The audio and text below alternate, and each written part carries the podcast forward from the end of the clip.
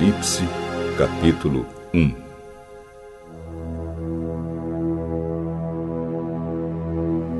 Neste livro estão escritas as coisas que Jesus Cristo revelou. Deus lhe deu esta revelação para mostrar aos seus servos o que precisa acontecer logo. Cristo enviou seu anjo para que, por meio dele, o seu servo João soubesse dessas coisas. João contou tudo o que viu. E aqui está o que ele contou a respeito da mensagem de Deus e da verdade revelada por Jesus Cristo.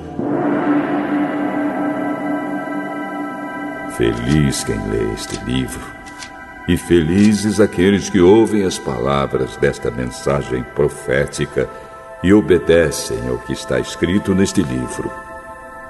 Pois está perto o tempo em que todas essas coisas acontecerão.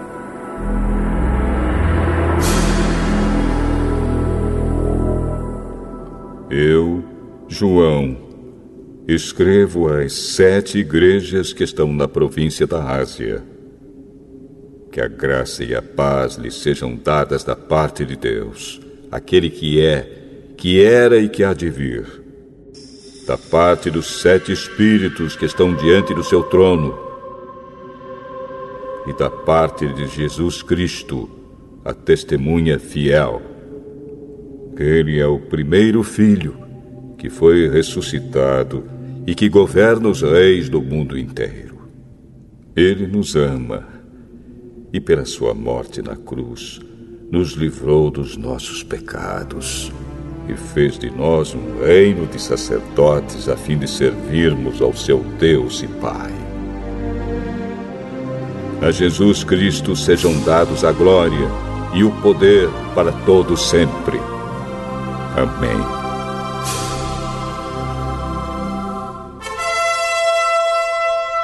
Olhem! Ele vem com as nuvens.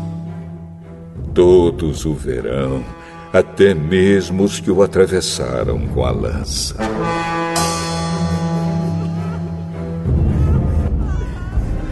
Todos os povos do mundo chorarão por causa dele. Certamente será assim. Amém.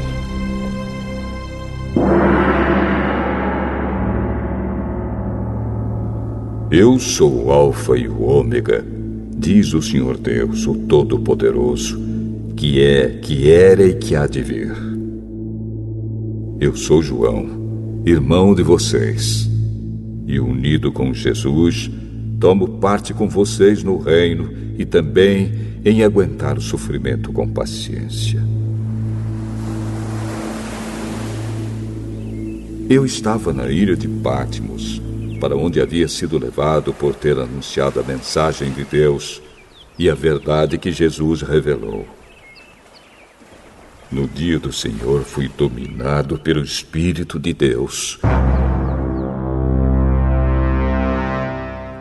E ouvi atrás de mim uma voz forte como o som de uma trombeta que me disse: Escreva num livro que você vai ver e mande esse livro às igrejas que estão nestas sete cidades: Éfeso, Esmirna, Pérgamo, Tiatira, Sardes, Filadélfia e Laodiceia. Eu virei para ver quem falava comigo e vi sete candelabros de ouro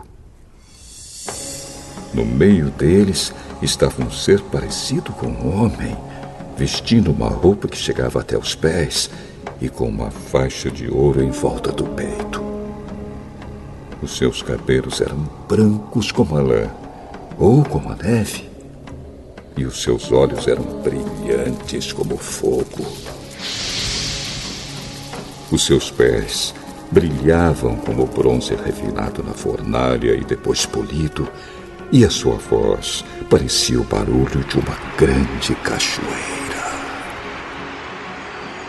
Na mão direita, ele segurava sete estrelas, e da sua boca saía uma espada afiada dos dois lados. O seu rosto brilhava como o sol do meio-dia.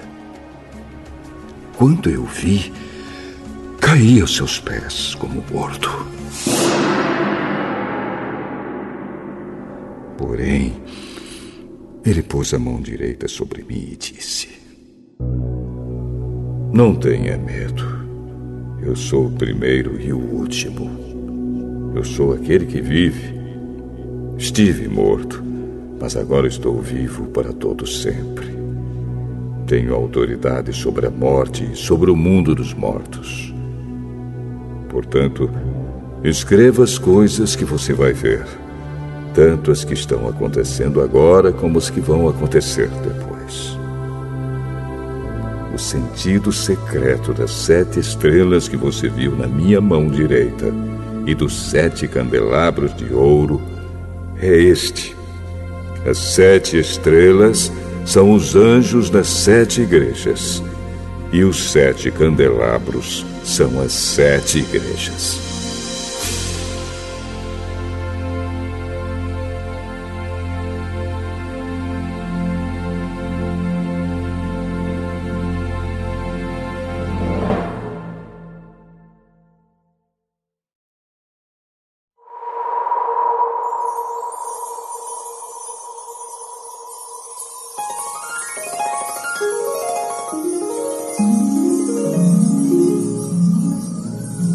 Apocalipse, capítulo 2 Ao anjo da igreja de Éfeso, escreva o seguinte: Esta é a mensagem daquele que está segurando as sete estrelas na mão direita e que anda no meio dos sete candelabros de ouro. Eu sei o que vocês têm feito. Sei que trabalharam muito e aguentaram o sofrimento com paciência. Sei que vocês não podem suportar pessoas más e sei que puseram a prova os que dizem que são apóstolos, mas não são. E assim vocês descobriram que eles são mentirosos. Vocês aguentaram a situação com paciência e sofreram por minha causa, sem desanimarem. Porém, tenho uma coisa contra vocês. É que agora vocês não me amam como me amavam no princípio. Lembrem do quanto vocês caíram. Arrependam-se dos seus pecados e façam o que faziam no princípio. Se não se arrependerem, eu virei e tirarei o candelabro de vocês do seu lugar. Mas vocês têm a seu favor isto. Odeiam o que os nicolaítas fazem, como eu também odeio. Portanto, se vocês têm ouvidos para ouvir, então ouçam o que o Espírito de Deus diz às igrejas. Aos que conseguirem a vitória, eu darei o direito de comerem da fruta da árvore da vida que cresce no jardim de Deus.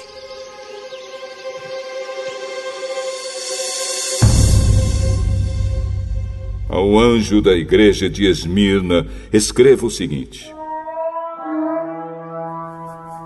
Esta é a mensagem daquele que é o primeiro e o último, que morreu e tornou a viver. Eu sei o que vocês estão sofrendo. Sei que são pobres, mas, de fato, são ricos.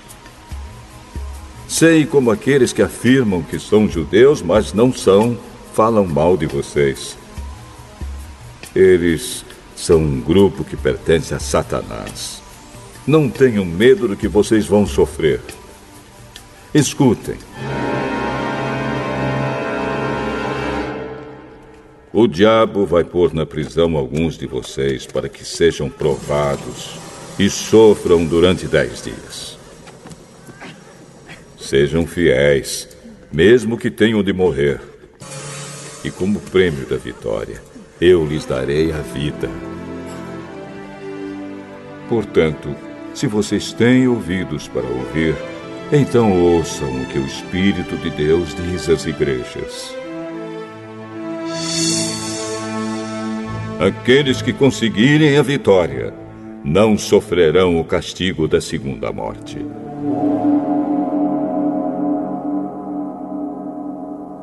Ao anjo da igreja de Pérgamo, escreva o seguinte: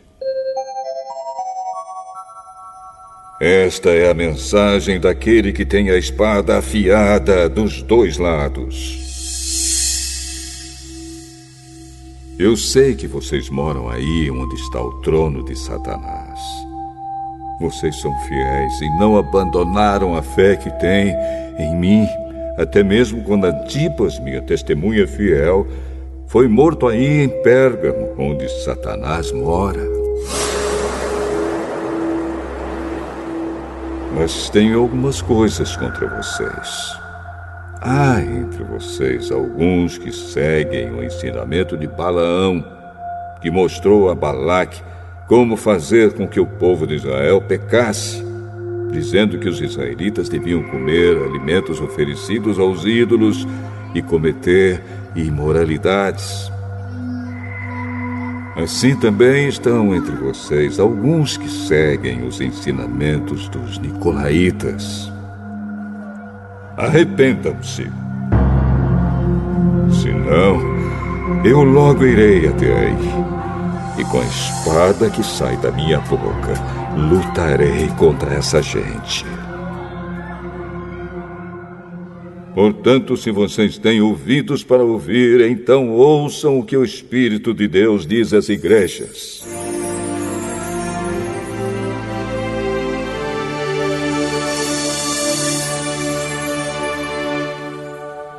Aos que conseguirem a vitória, eu darei do maná escondido. E a cada um deles darei uma pedra branca, na qual está escrito um nome novo que ninguém conhece, a não ser quem o recebe. Ao anjo da igreja de Tiatira, escreva o seguinte: Esta é a mensagem do Filho de Deus, que tem olhos que brilham como fogo e pés brilhantes como bronze polido. Eu sei o que vocês estão fazendo. Sei que têm amor, são fiéis, trabalham e aguentam o sofrimento com paciência. Eu sei que vocês estão fazendo mais agora do que no princípio. Porém, tenho contra vocês uma coisa. É que toleram Jezabel, aquela mulher que diz que é profetisa. Ela leva os meus servos para o mau caminho, ensinando-os a cometerem imoralidade sexual e a comerem alimentos que foram oferecidos aos ídolos. Eu lhe dei tempo para abandonar os seus pecados, porém ela não quer deixar a imoralidade. Portanto, eu a jogarei numa cama, onde ela e os que com ela cometem adultério sofrerão horrivelmente. Farei isso agora, a não ser que eles se arrependam das coisas más que fizeram junto com ela. Matarei os seguidores dela. E então todas as igrejas saberão que eu sou aquele que conhece os pensamentos e os desejos de todos. Eu pagarei a cada um de vocês de acordo com o que tiver feito.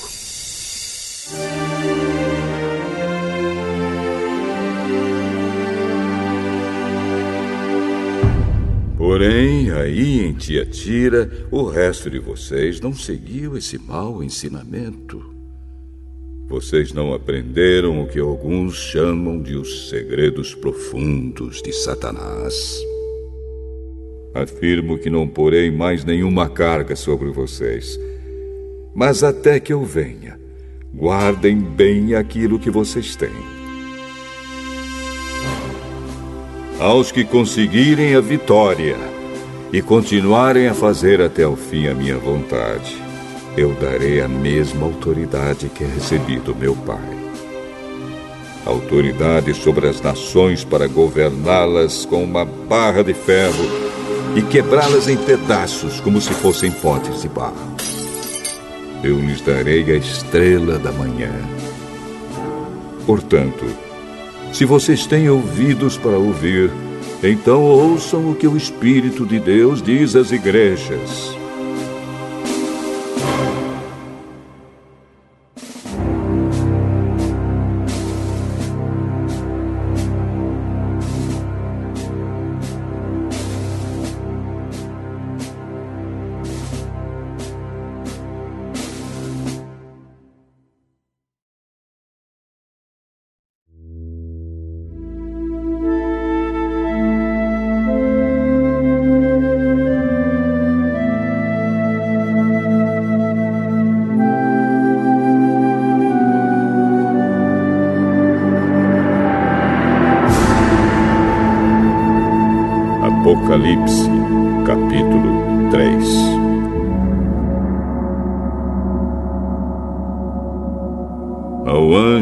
Igreja de Sardes, escreva o seguinte: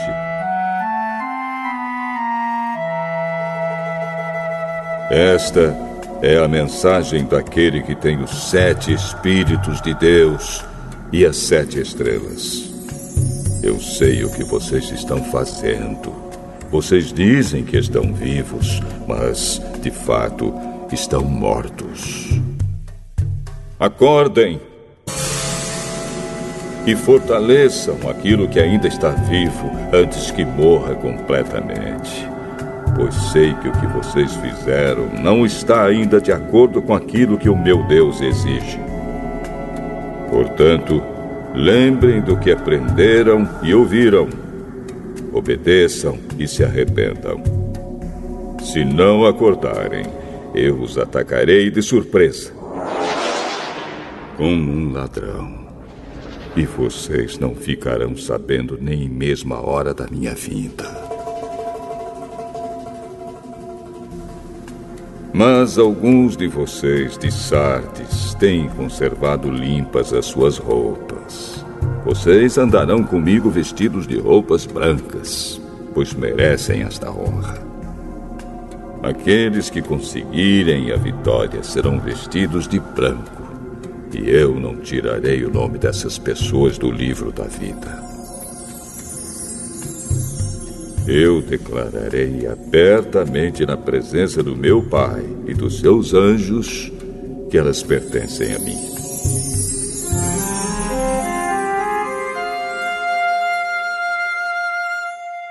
Portanto, se vocês têm ouvidos para ouvir, então ouçam o que o Espírito de Deus diz às igrejas.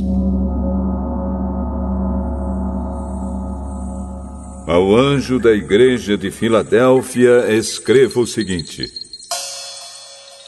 Esta é a mensagem daquele que é santo e verdadeiro. Ele tem a chave que pertencia ao rei Davi. Quando ele abre, ninguém fecha. E quando ele fecha, ninguém abre. Eu sei o que vocês estão fazendo. Sei que têm pouca força. Vocês têm seguido os meus ensinamentos e têm sido fiéis a mim. Eu abri diante de vocês uma porta que ninguém pode fechar. Escutem. Quanto àquela gente que pertence a Satanás, aqueles mentirosos que afirmam que são judeus, mas não são, eu farei com que eles venham e caiam de joelhos diante de vocês. E todos eles saberão que eu amo vocês. Vocês têm obedecido a minha ordem para aguentar o sofrimento com paciência, e por isso eu os protegerei no tempo da aflição que virá sobre o mundo inteiro para pôr à prova os povos da terra. Eu venho logo. Guardem o que vocês têm, para que ninguém roube de vocês o prêmio da vitória.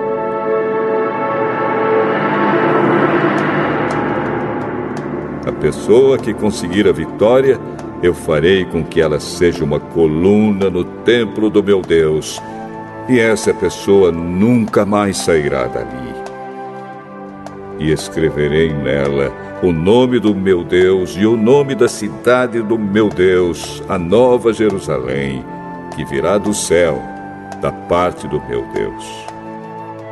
E também escreverei nela o meu novo nome.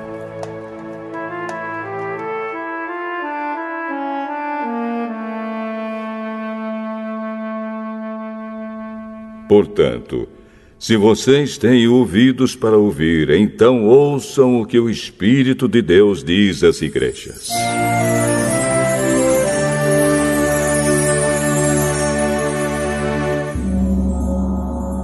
Ao anjo da igreja de Laodiceia, escreva o seguinte: Esta é a mensagem do Amém, da testemunha fiel e verdadeira, daquele por meio de quem Deus criou todas as coisas. Eu sei o que vocês têm feito. Sei que não são nem frios nem quentes. Como gostaria que fossem uma coisa ou outra.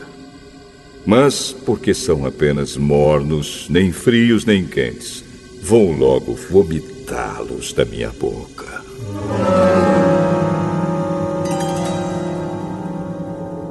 Vocês dizem: somos ricos, estamos bem de vida e temos tudo o que precisamos mas não sabem que são miseráveis, infelizes, pobres, nus e cegos. Portanto, aconselho que comprem de mim ouro puro para que sejam de fato ricos. E comprem roupas brancas para se vestir e cobrir a sua nudez vergonhosa. Comprem também colírio para os olhos, a fim de que possam ver. Eu corrijo e castigo todos os que amo. Portanto, levem as coisas a sério e se arrependam. Escutem. Eu estou à porta e bato. Se alguém ouvir a minha voz e abrir a porta, eu entrarei na sua casa e nós jantaremos juntos.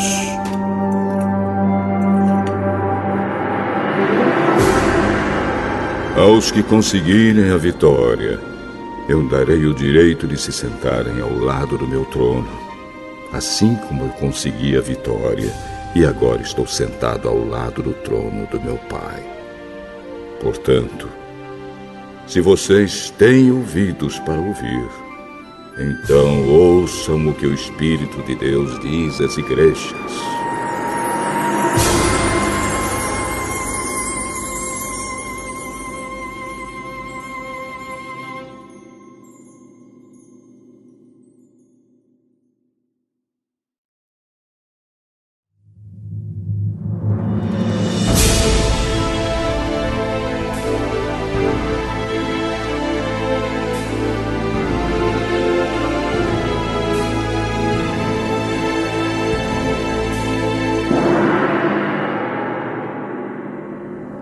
Apocalipse, capítulo 4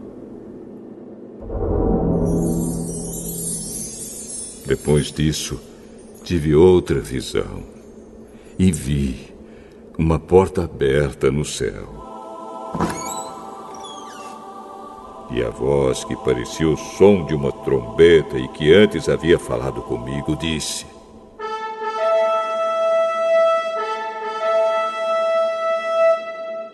Suba aqui. E eu mostrarei a você o que precisa acontecer depois disso.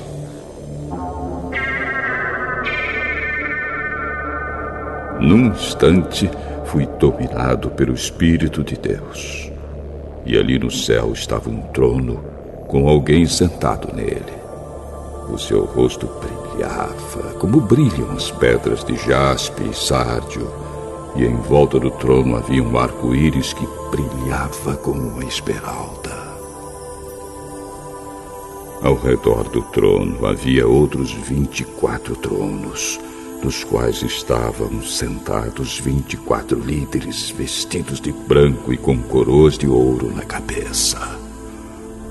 Do trono saíam relâmpagos, estrondos e trovões.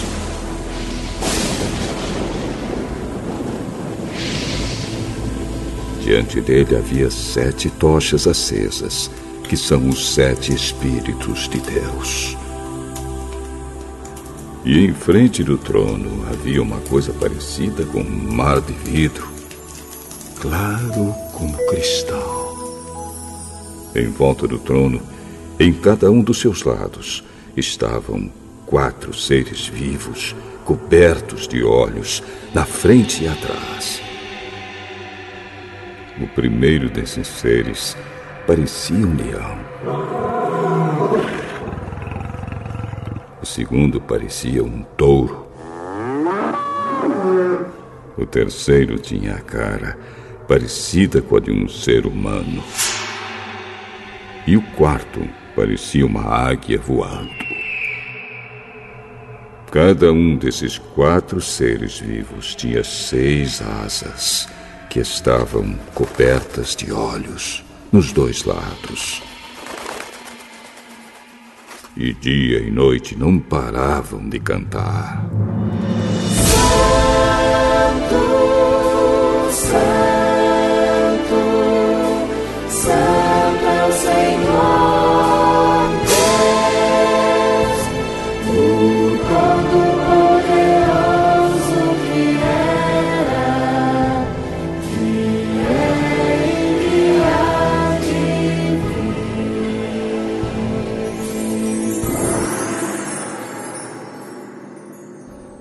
Cada vez que os quatro seres vivos cantavam hinos de glória, honra e agradecimento ao que está sentado no trono e que vive para todos sempre, os vinte e quatro líderes caíam de joelhos diante dele e o adoravam.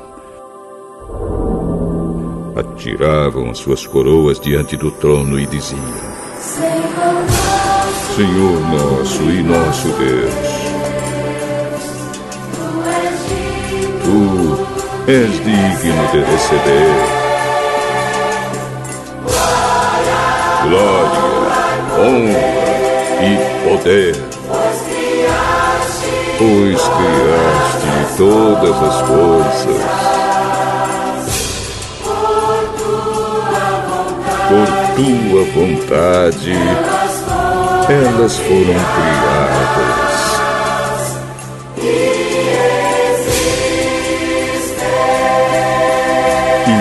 E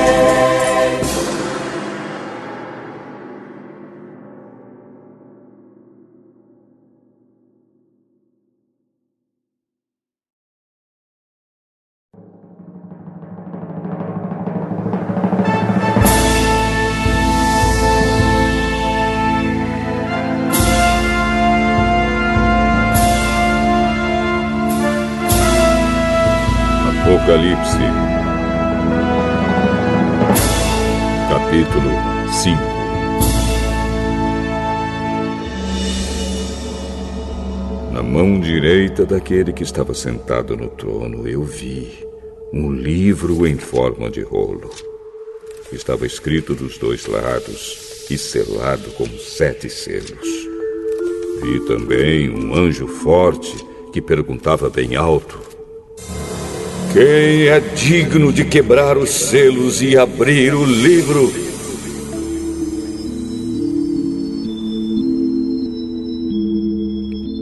Mas não havia ninguém, nem no céu, nem na terra, nem debaixo da terra, que pudesse abrir o livro e ver o que lá estava escrito. Eu chorava muito, porque não se podia achar ninguém que fosse digno de abrir o livro, de ver o que lá estava escrito. Então um dos líderes me disse: Não chore. Olhe! O leão da tribo de Judá, o famoso descendente do rei Davi, conseguiu a vitória e pôde quebrar os sete selos e abrir o livro.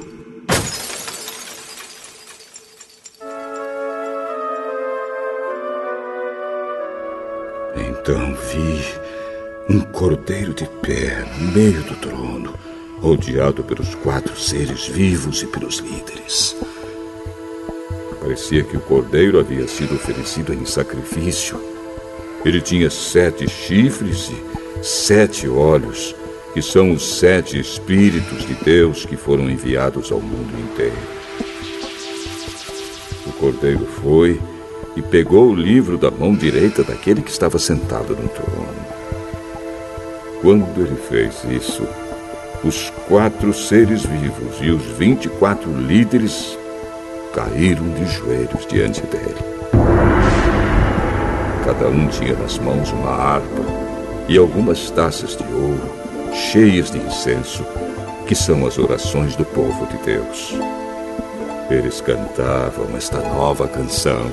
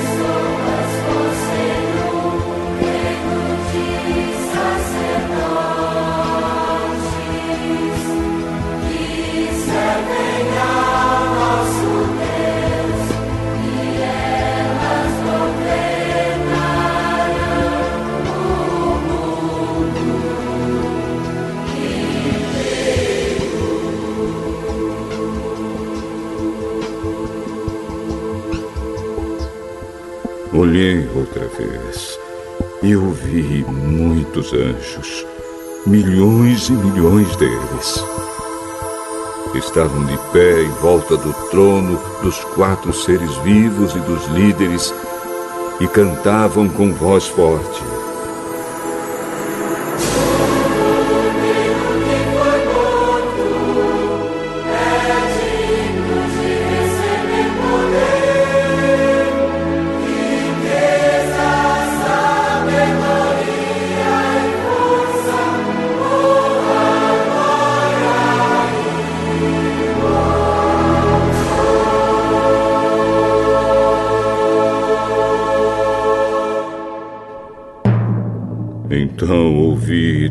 Todas as criaturas que há no céu, na terra, debaixo da terra e no mar, isto é, todas as criaturas do universo que cantavam.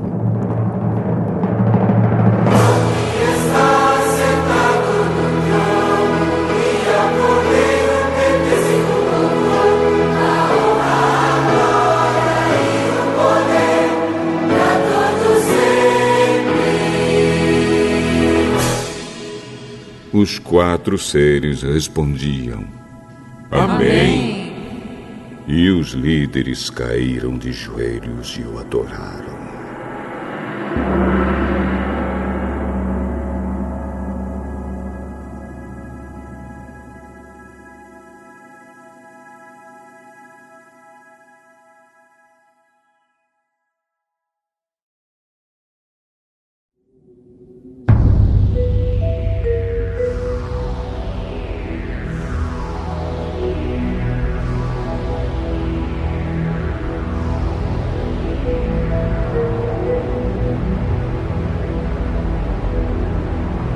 Apocalipse, capítulo 6 Então vi o cordeiro quebrar o primeiro dos sete selos. E eu vi um dos quatro seres vivos dizer com voz forte, como o barulho de um trovão: Venha! Olhei e vi um cavalo branco. O seu cavaleiro tinha um arco e lhe deram uma coroa de rei. E ele saiu vencendo e conquistando.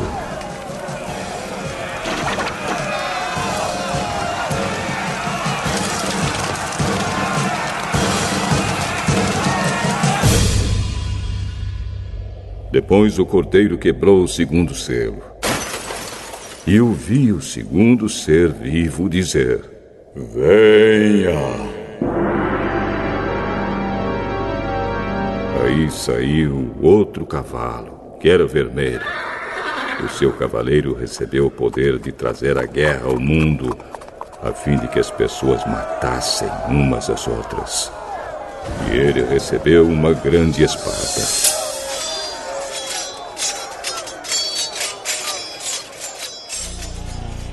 Então o cordeiro quebrou o terceiro selo.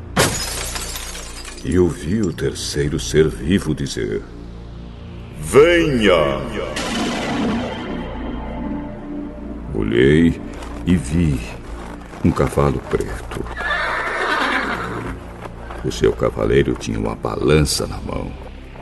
Ouvi o que parecia ser uma voz que vinha do meio dos quatro seres vivos e dizia: Meio quilo de trigo custa o que vocês ganham num dia inteiro de trabalho. E um quilo e meio de cevada custa a mesma coisa. E não misturem água no vinho, nem falsifiquem o azeite.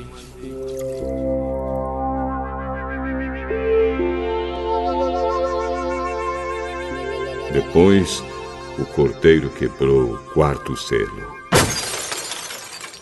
E ouvi o quarto ser vivo dizer: Venha!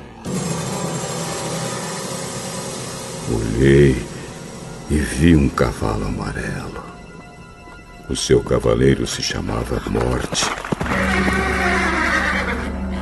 E o mundo dos mortos o seguia.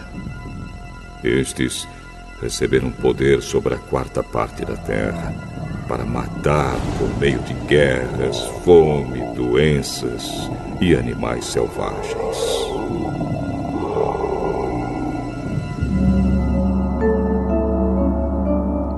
Então o cordeiro quebrou o quinto selo.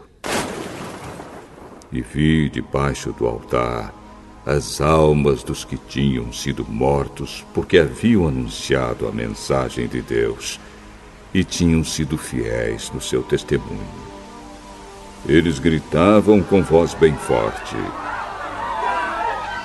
oh, Todo-Poderoso, Santo e Verdadeiro, quando julgarás e condenarás os que na terra nos mataram?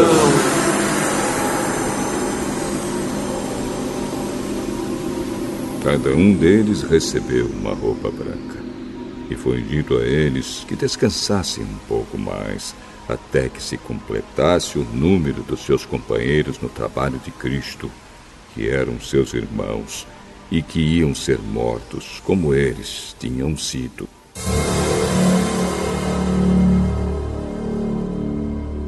Em seguida, vi o cordeiro quebrar o sexto selo. Houve um violento terremoto. O sol se tornou negro como uma roupa de luto e a lua ficou toda vermelha como sangue. As estrelas caíram do céu sobre a terra, como os figos verdes caem da figueira sacudida por um vento forte.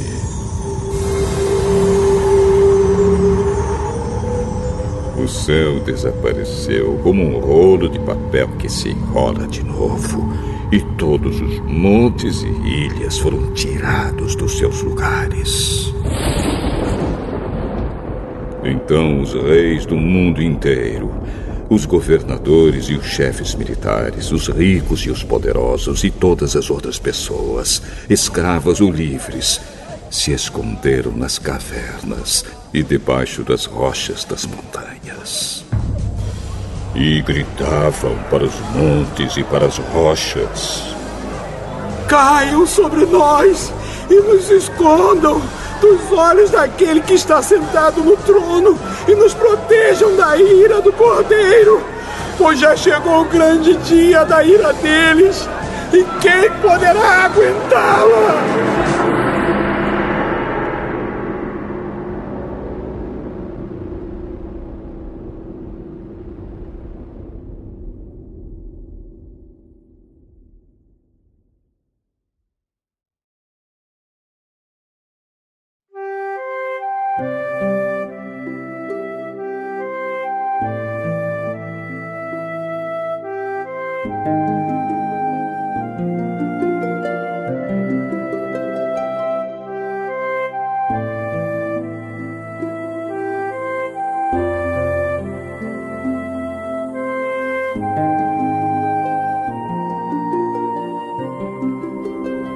Apocalipse, capítulo 7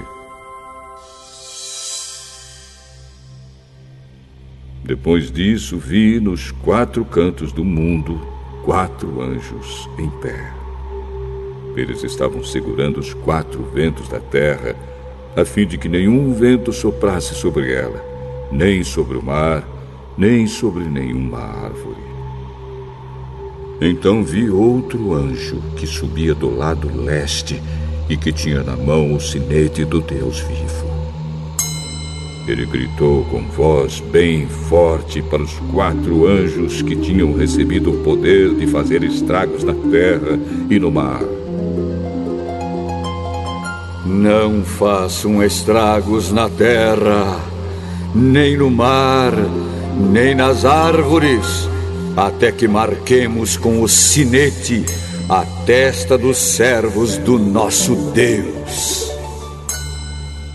Aí me foi dito o número dos que foram marcados. Eram 144 mil. Eles pertenciam a todas as tribos do povo de Israel, doze mil de cada tribo. De Judá, Ruben, Gade, Azer, Naphtali, Manassés, Simeão, Levi, Issacar, Zebulon, José e Benjamim.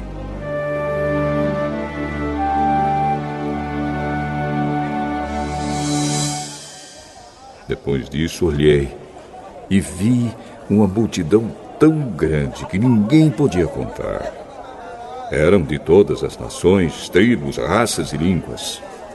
Estavam de pé diante do trono e do cordeiro vestidos de roupas brancas, e tinham folhas de palmeira nas mãos. E gritavam bem alto: Do nosso Deus que está sentado no trono e do Cordeiro vem a nossa salvação.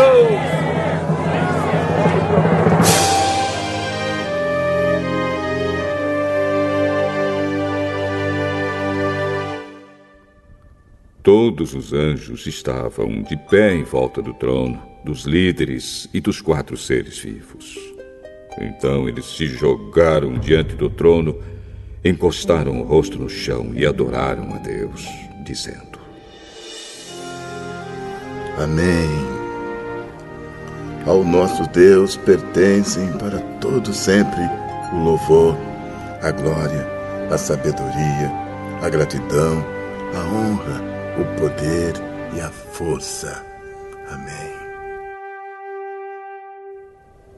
Um dos líderes me perguntou: Quem são estes que estão vestidos de branco? De onde foi que vieram?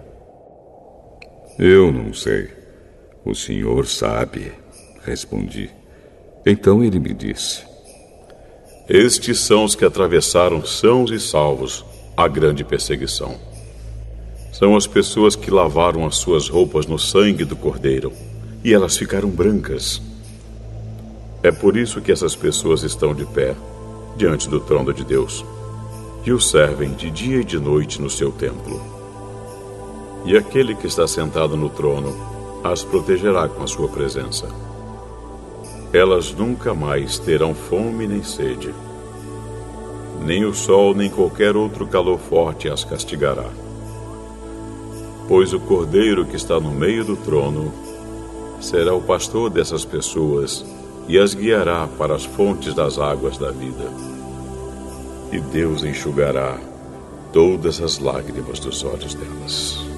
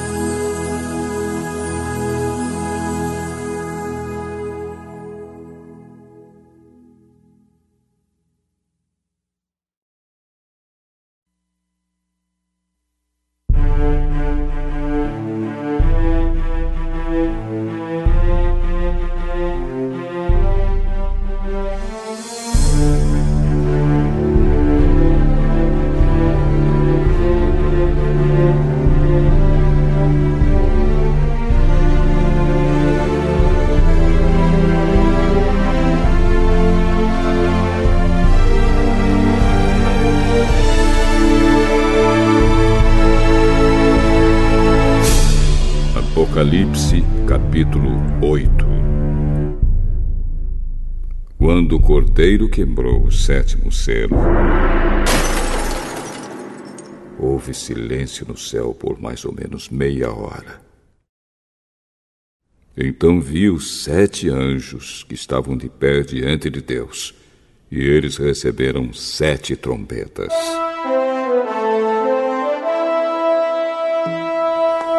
Outro anjo veio com um vaso de ouro no qual se queima incenso e ficou de pé ao lado do altar. Ele recebeu muito incenso para juntar com as orações de todo o povo de Deus e oferecê-lo no altar de ouro que está diante do trono. E das mãos do anjo que estava diante de Deus subiu a fumaça do incenso queimado junto com as orações do povo de Deus. Então o anjo pegou o vaso de incenso, o encheu com fogo do altar e jogou sobre a terra. Houve trovões, estrondos, relâmpagos e um terremoto. Em seguida, os sete anjos que tinham as sete trombetas se prepararam para tocar. O primeiro anjo tocou a sua trombeta.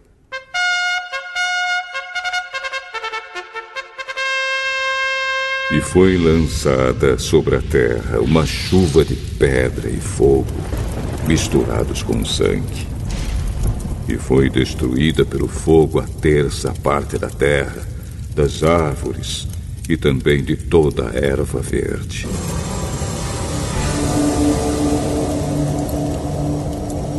Depois, o segundo anjo tocou a sua trombeta.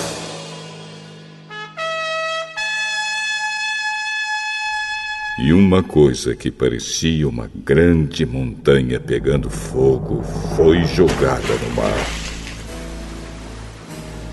a terça parte do mar virou sangue Morreu a terça parte dos animais do mar e foi destruída a terça parte de todos os navios e barcos.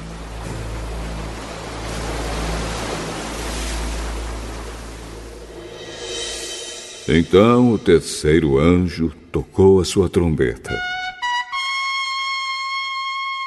E uma grande estrela, queimando como uma tocha, caiu do céu sobre a terça parte dos rios e sobre as fontes de águas. O nome dessa estrela é Amargura. A terça parte das águas se tornou amarga, e por isso muitas pessoas morreram ao beberem daquelas águas.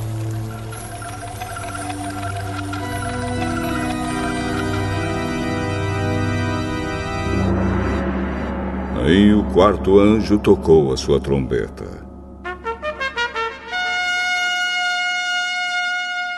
E foi ferida a terça parte do sol, da lua e das estrelas, de modo que perderam a terça parte do seu brilho. Não houve luz durante a terça parte do dia e também da noite.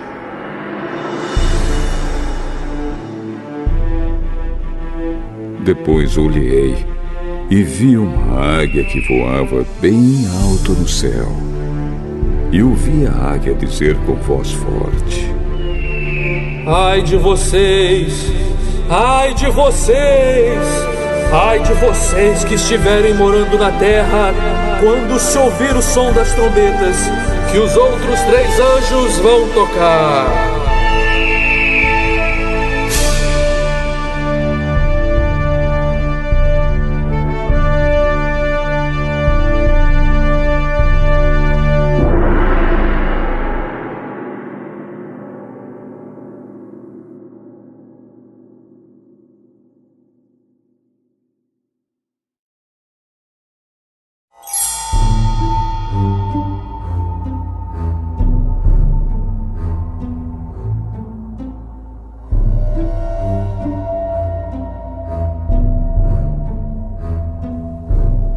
Apocalipse, Capítulo 9 Depois o quinto anjo tocou a sua trombeta.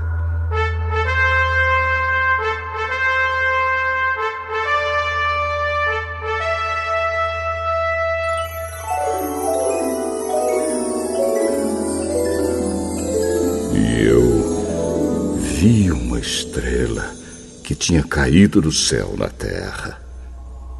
E ela recebeu a chave do abismo. A estrela abriu o poço do abismo. E dele saiu fumaça, como se fosse de uma grande fornalha. E o sol e o ar escureceram com a fumaça que saía do abismo.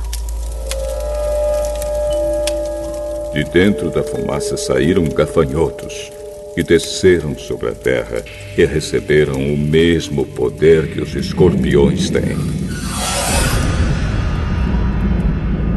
Foi dito aos gafanhotos que não fizessem estragos nas ervas, nem nas árvores, nem em qualquer outra planta. Somente podiam ferir as pessoas que não tivessem a marca do sinete de Deus na testa.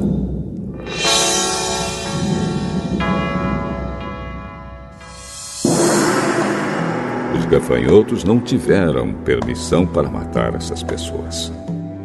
Eles podiam apenas torturá-las durante cinco meses. A dor que causavam nessa tortura era como a dor da picada de um escorpião.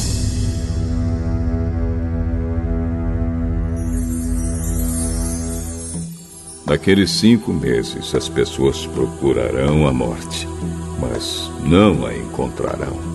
Vão querer morrer, mas a morte fugirá delas.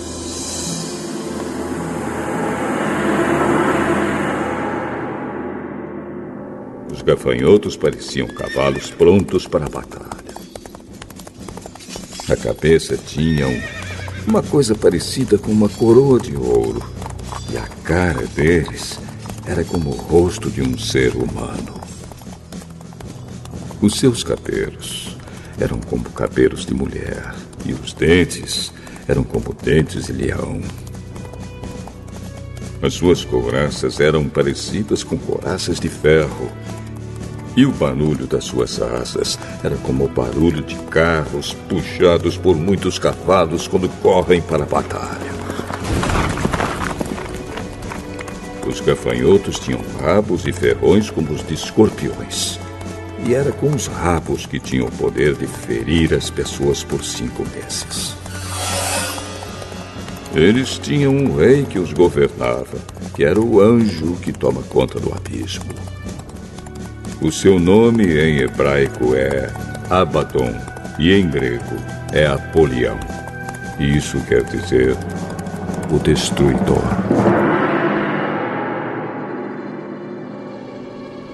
O primeiro ai já passou.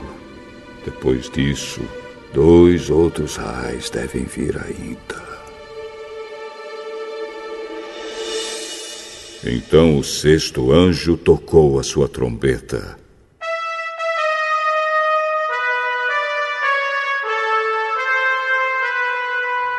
E ouvi uma voz que vinha dos quatro cantos do altar de ouro que está diante de Deus.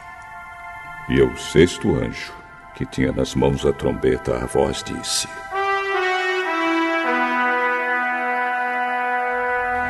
Solte os quatro anjos que estão amarrados perto do grande rio Eufrates. Os quatro anjos foram soltos. Eles estavam preparados para essa hora, dia, mês e ano, a fim de matar a terça parte da humanidade. E me foi dito que os soldados a cavalo eram 200 milhões. Na minha visão, vi os cavalos e os seus cavaleiros. Os cavaleiros tinham no peito coraças vermelhas como fogo, azuis como safira e amarelas como enxofre. A cabeça dos cavalos era como cabeça de leão, e da boca deles saía fogo, fumaça e enxofre.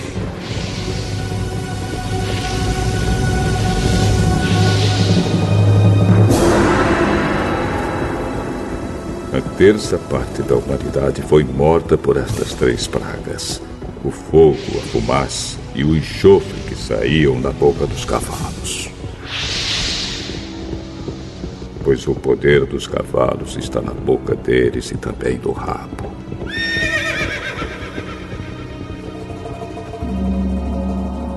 Rabo parecia uma cobra com a cabeça na ponta dele. E com ele os cavalos feriam o povo. O resto da humanidade, isto é, todos os que não tinham sido mortos por essas pragas, não abandonou aquilo que eles haviam feito com as suas próprias mãos. Eles não pararam de adorar os demônios e os ídolos de ouro, de prata, de bronze, de pedra e de madeira, que não podem ver, nem ouvir, nem andar. Também não se arrependeram dos seus crimes de morte, nem das suas feitiçarias, nem da sua imoralidade sexual, nem dos seus roubos.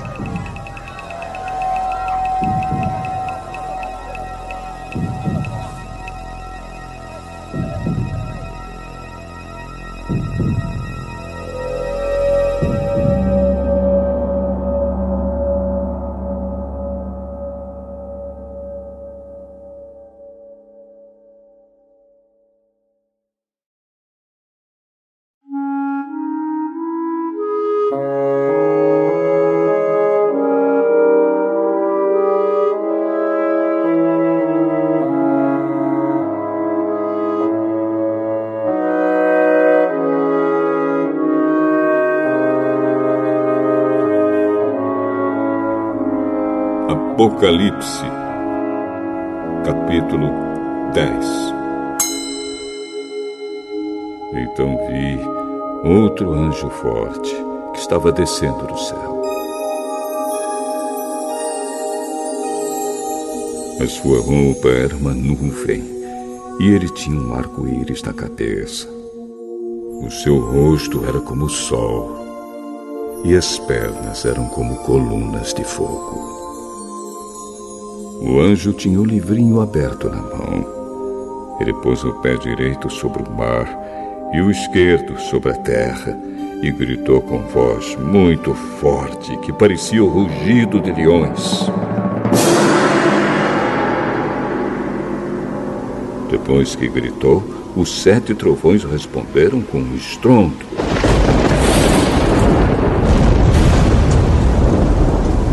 No momento em que eles falaram, eu ia escrever, mas ouvi uma voz do céu que dizia: Guarde em segredo o que os sete trovões disseram. Não escreva nada. Depois o anjo que via em pé, sobre o mar e sobre a terra, levantou a mão direita para o céu e fez um juramento em nome de Deus que vive para todo sempre, que criou o céu, a terra, o mar e tudo que existe neles. O juramento foi este: Não vai demorar mais. Quando o sétimo anjo tocar a trombeta, Deus cumprirá o seu plano secreto, como anunciou aos seus servos, os profetas.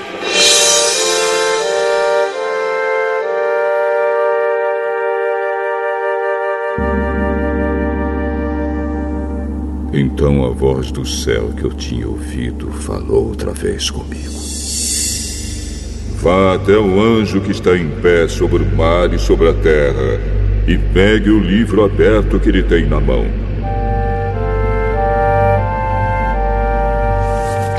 Eu fui e pedi ao anjo o livrinho e ele me disse: Pegue o livrinho e coma-o. No seu estômago ele ficará azedo, mas na sua boca será doce como mel.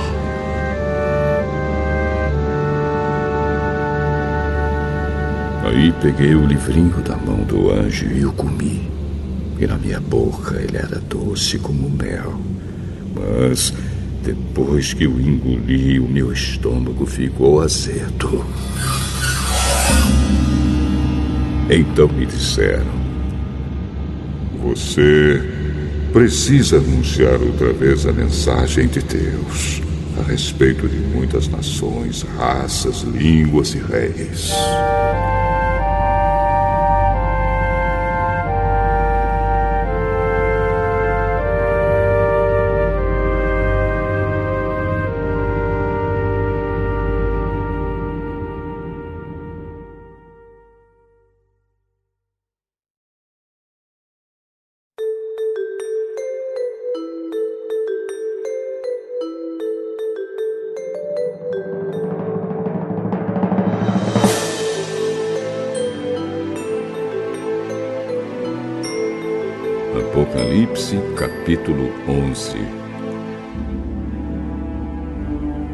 Depois disso, recebi uma régua de medir, parecida com um caniço, e me disseram: Levante-se, tire as medidas do templo de Deus e do altar, e conte as pessoas que estão adorando no templo. Porém, não tire as medidas do pátio exterior do templo pois esse pátio foi dado aos pagãos, que pisarão a cidade santa durante 42 meses.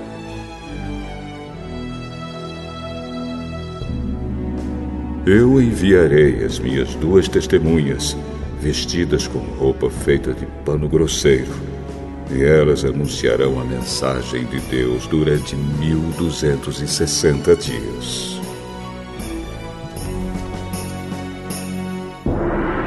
As duas testemunhas são as duas oliveiras e os dois candelabros que estão em pé diante do Senhor do mundo inteiro. Se os seus inimigos tentam maltratá-las, sai fogo da boca dessas duas testemunhas e acaba com eles. Assim, quem quiser maltratá-las precisa ser morto. Elas têm autoridade para fechar o céu a fim de que não chova durante o tempo em que anunciam a mensagem de Deus. Têm autoridade também sobre as águas para que virem sangue.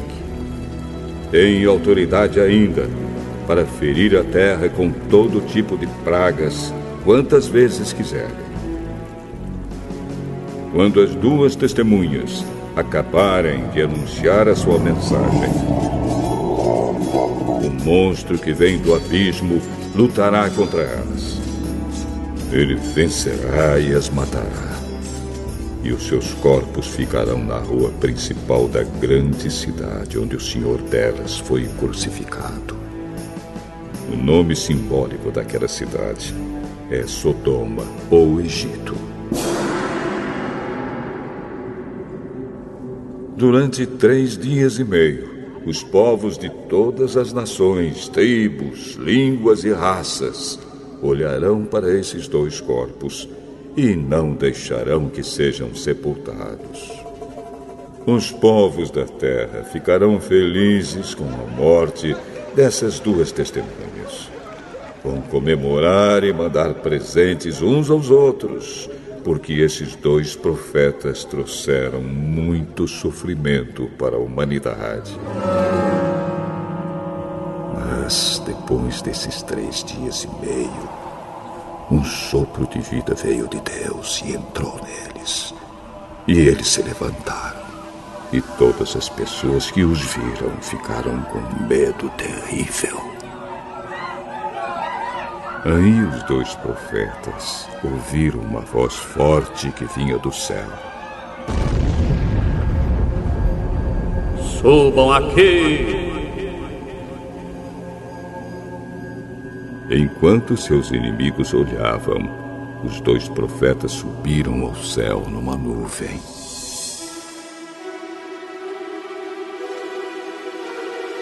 Naquele momento houve um violento terremoto.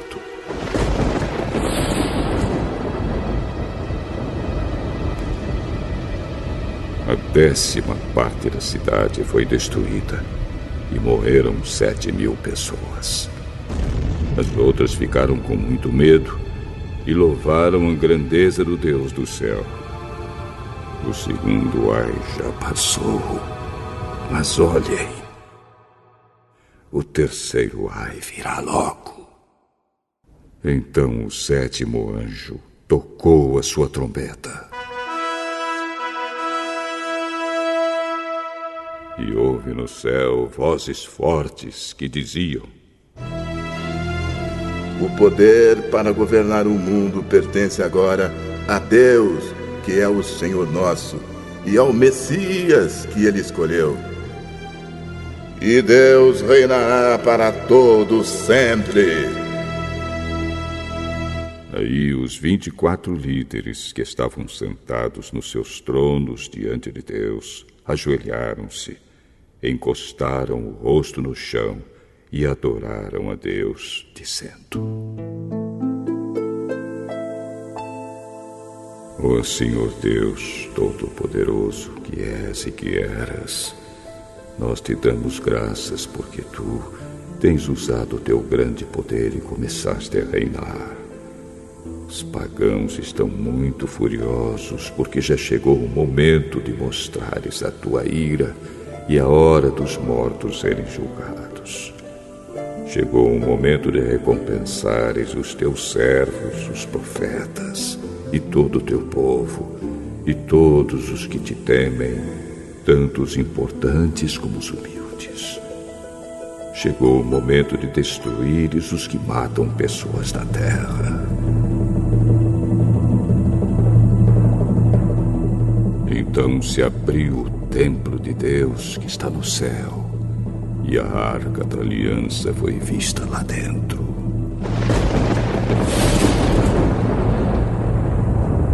E houve relâmpagos, estrondos, trovões, um terremoto e uma forte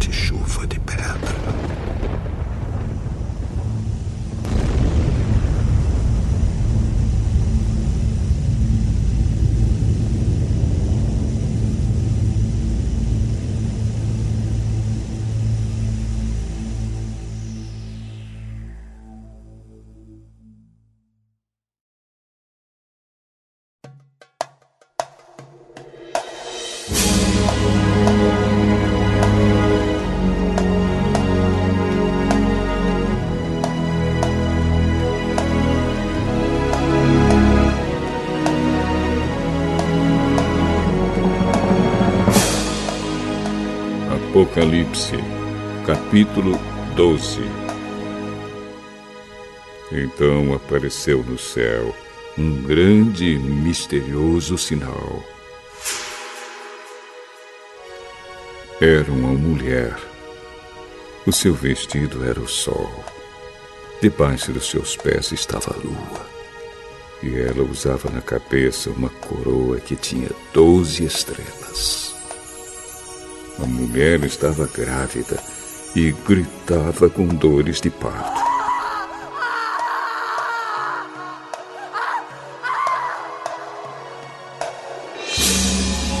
E apareceu no céu outro sinal.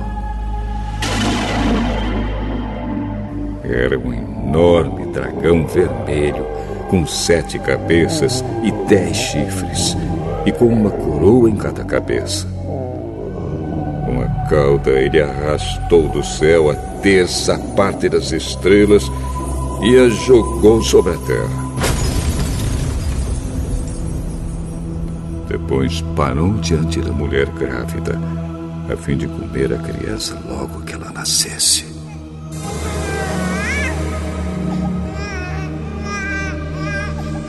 Então a mulher deu à luz um filho que governará todas as nações com uma barra de ferro. Mas a criança foi tirada e levada para perto de Deus e do seu trono.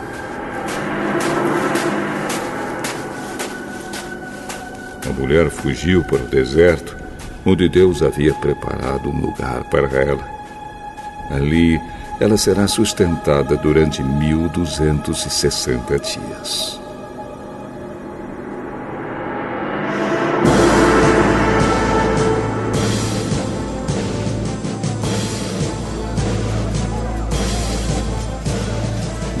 Houve guerra do céu. Miguel e os seus anjos lutaram contra o dragão que combateu junto com seus anjos. Mas o dragão foi vencido. E por isso ele e os seus anjos não puderam mais ficar no céu. O enorme dragão foi lançado fora do céu.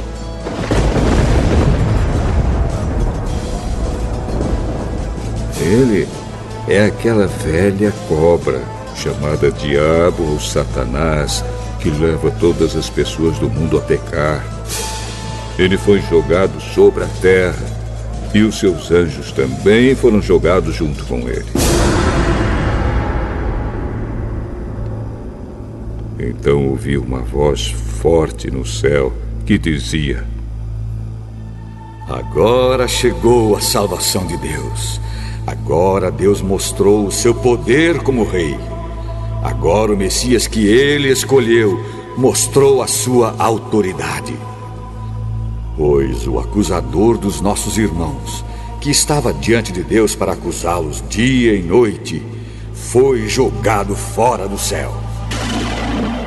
Os nossos irmãos o derrotaram por meio do sangue do Cordeiro e da mensagem que anunciaram.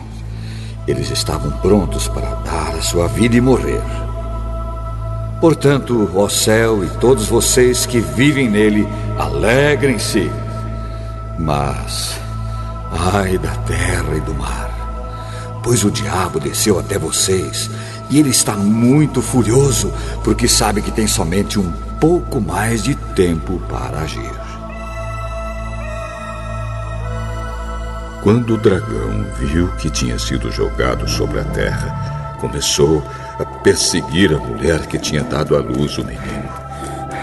Porém, a mulher recebeu as duas asas de uma grande águia para poder voar para o seu lugar no deserto, onde ela será sustentada durante três anos e meio, livre do ataque do dragão. Então. O dragão lançou água da sua boca, como se fosse um rio atrás da mulher, para que ela fosse arrastada pelas águas. Mas a terra ajudou a mulher, pois a própria terra abriu a boca e engoliu a água que tinha saído da boca do dragão. O dragão ficou furioso com a mulher e foi combater contra o resto dos descendentes dela, isto é, aqueles que obedecem aos mandamentos de Deus e são fiéis à verdade revelada por Jesus. E o dragão ficou de pé na praia.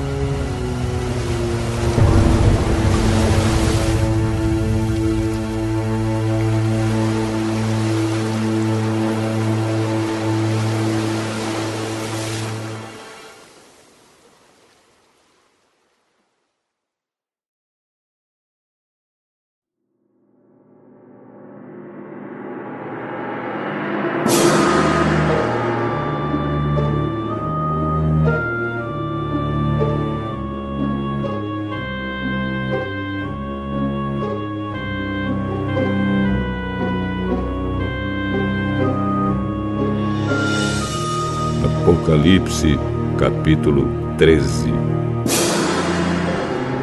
Depois vi um monstro que subia do mar. Ele tinha dez chifres e sete cabeças, uma coroa em cada um dos chifres, e nomes que eram blasfêmias escritos nas cabeças. O monstro que vi parecia um leopardo. Os seus pés eram como os de um urso. E a sua boca era como a de um leão. E ao monstro o dragão deu o seu poder, o seu trono e grande autoridade. Uma das cabeças do monstro parecia que tinha recebido um golpe mortal, mas a ferida havia sarado o mundo inteiro ficou admirado e seguiu o monstro. Todos adoravam o dragão porque ele tinha dado a sua autoridade ao monstro. Eles adoravam também o monstro, dizendo: Quem é tão forte como o monstro? Quem pode lutar contra ele? Foi permitido ao monstro se gabar da sua autoridade e dizer blasfêmias contra Deus. E ele recebeu autoridade para agir durante 42 meses. Ele começou a blasfemar contra Deus, contra o seu nome, contra o lugar onde ele mora e contra todos os que vivem no céu. Foi permitido que ele lutasse contra o povo de Deus e o vencesse. E também recebeu autoridade sobre todas as tribos, nações, línguas e raças. Todos os que vivem na terra o adorarão, menos aqueles que, desde antes da criação do mundo, têm o nome escrito no livro da vida, o qual pertence ao cordeiro que foi morto. Portanto, se vocês quiserem ouvir, escutem bem isto. Quem tem de ser preso será preso. Quem tem de ser morto pela espada será morto pela espada. Isso exige que o povo de Deus aguente o sofrimento com paciência e seja fiel.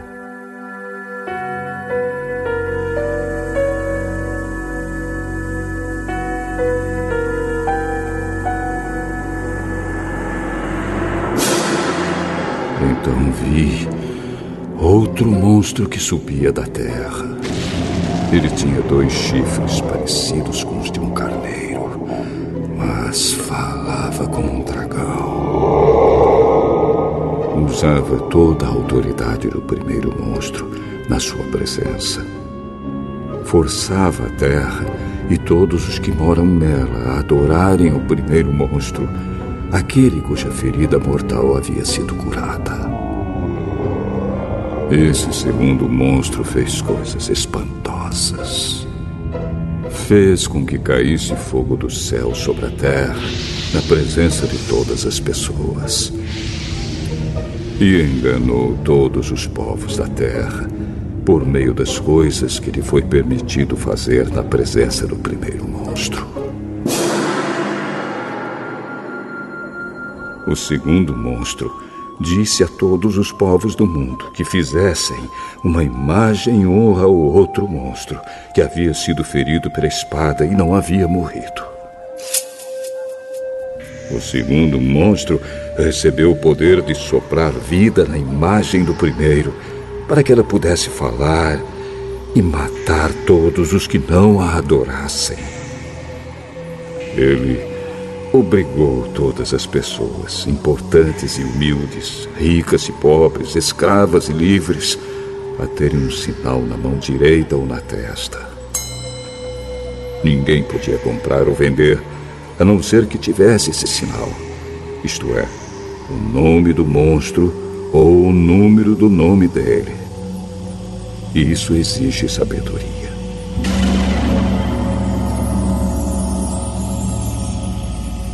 Quem é inteligente pode descobrir o que o número do monstro quer dizer, pois o número representa o nome de um ser humano.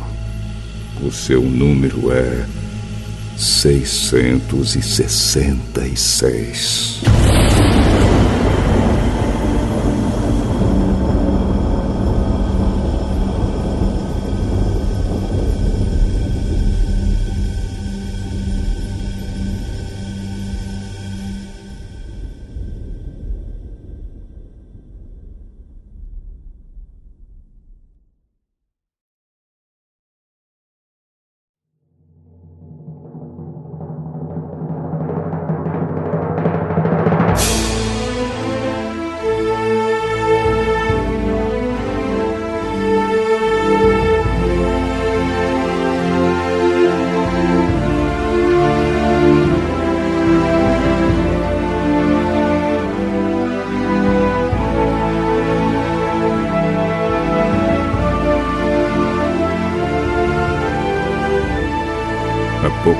Apocalipse, capítulo 14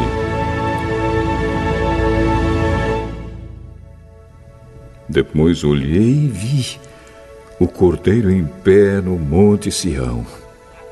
Com ele estavam 144 mil pessoas que tinham o nome dele e o nome do pai dele escritos na testa delas. Então ouvi uma voz do céu, que parecia o barulho de uma grande cachoeira ou o som de um forte trovão.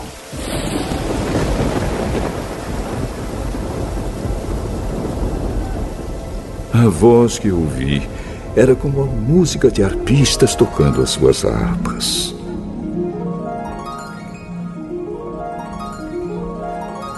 Os 144 mil estavam diante do trono e dos quatro seres vivos e dos líderes e cantavam uma nova canção que somente eles podiam aprender. De toda a humanidade, eles eram os únicos que tinham sido comprados por Deus. Eram os que se conservaram puros porque não haviam tido relações com mulheres. Seguem o cordeiro aonde ele vai. Entre todos os seres humanos, eles foram comprados e foram os primeiros a serem oferecidos a Deus e ao cordeiro. Eles nunca mentiram, nem cometeram nenhuma falta.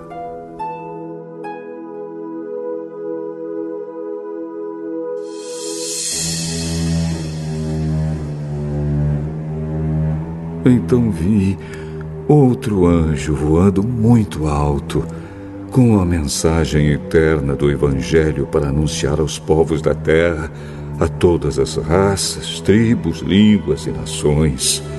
Ele disse com voz forte: Temam a Deus e louvem a sua glória, porque já chegou a hora de Deus julgar a humanidade. Adorem aquele que fez o céu, a terra, o mar e as fontes das águas. Um segundo anjo seguiu o primeiro, dizendo: Caiu, caiu a grande Babilônia.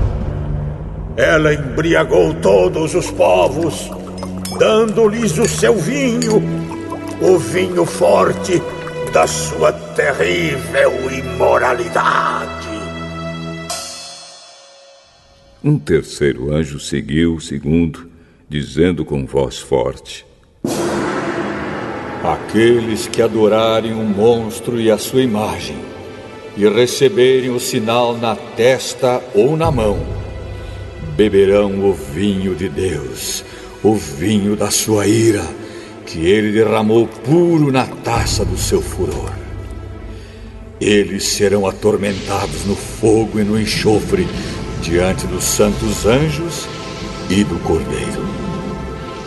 A fumaça do fogo que os atormenta sobe para todo sempre.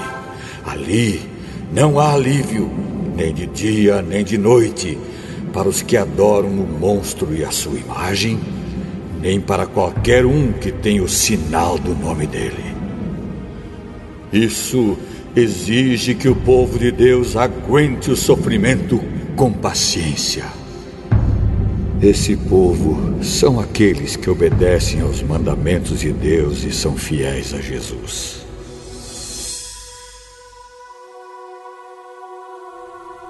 Então ouvi uma voz do céu que disse: Escreva isto Felizes as pessoas que desde agora morrem no serviço do Senhor. Sim, isso é verdade, responde o Espírito de Deus. Elas descansarão do seu duro trabalho, porque levarão consigo o resultado dos seus serviços.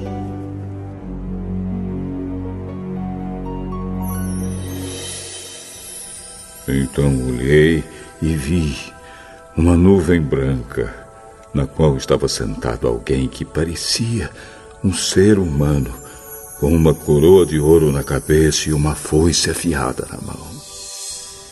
Outro anjo saiu do templo e gritou bem forte para aquele que estava sentado na nuvem: Use a sua foice e faça a colheita, porque já chegou a hora de colher. A terra está pronta para a colheita. Depois, o que estava sentado na nuvem passou a foice sobre a terra e fez a colheita.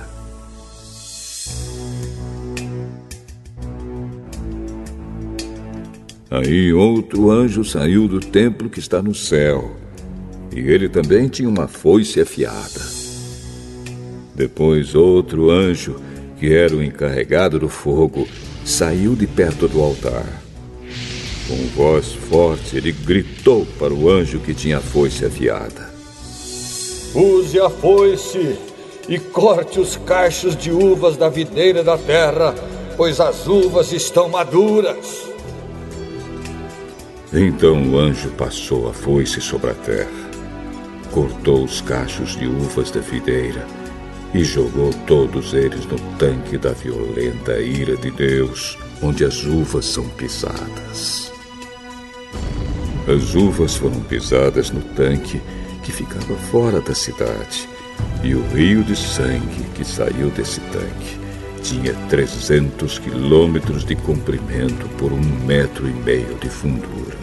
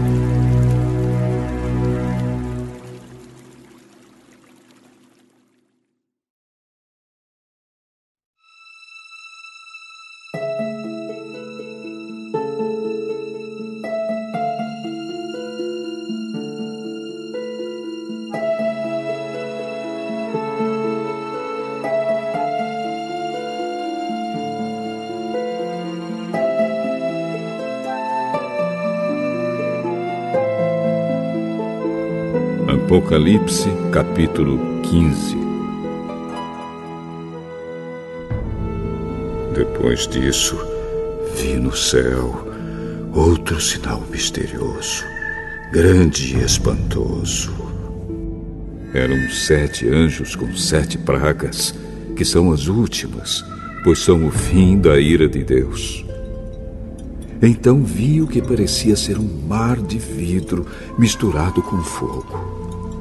Vi também as pessoas que conseguiram derrotar o monstro e a sua imagem, isto é, o monstro cujo nome é representado por um número.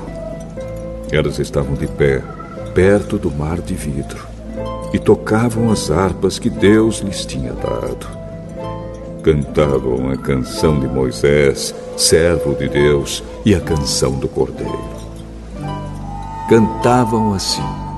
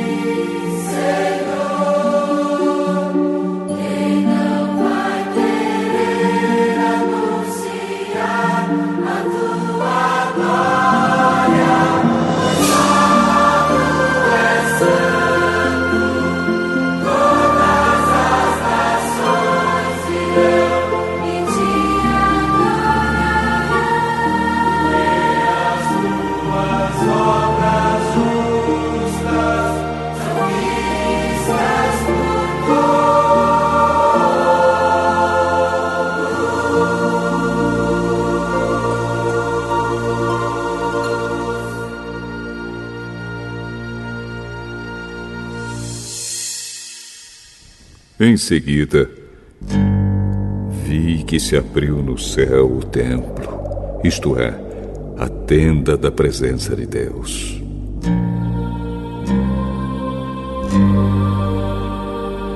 Os sete anjos que tinham as sete pragas saíram do lugar santo. Estavam vestidos com roupas de linho branco e brilhante e tinham faixas de ouro em volta do peito. Então um dos quatro seres vivos deu aos sete anjos sete taças de ouro cheias da ira de Deus, aquele que vive para todo sempre. O templo ficou cheio da fumaça da glória e do poder de Deus. E ninguém podia entrar nele até que chegassem ao fim as sete pragas trazidas pelos sete anjos.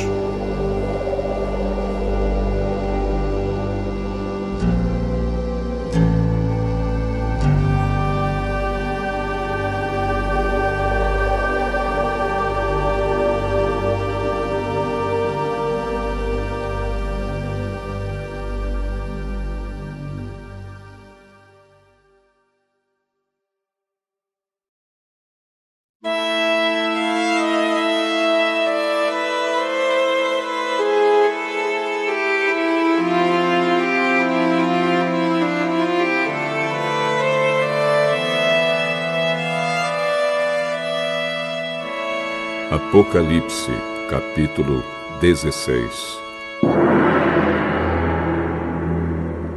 Depois ouvi uma voz forte falando de dentro do templo, dizendo aos sete anjos: Vão e derramem sobre a terra as sete taças da ira de Deus.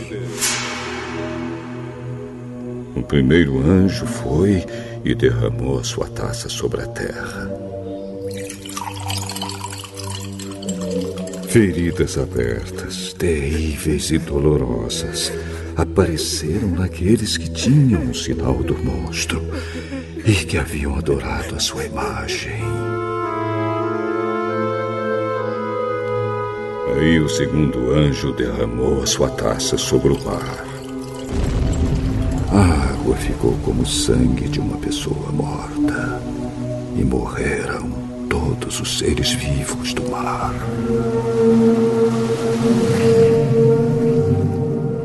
Então o terceiro anjo derramou a sua taça sobre os rios e nas fontes de água, e eles viraram sangue.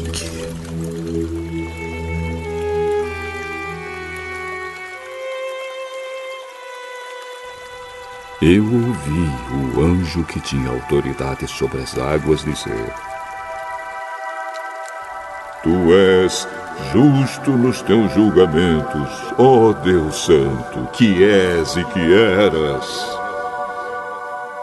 Os maus derramaram sangue do povo de Deus e dos profetas, e por isso tu lhes deste sangue para beber. Eles estão recebendo o que merecem.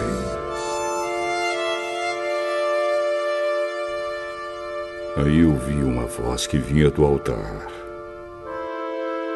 Ó oh, Senhor Deus Todo-Poderoso, os teus julgamentos são de fato verdadeiros e justos.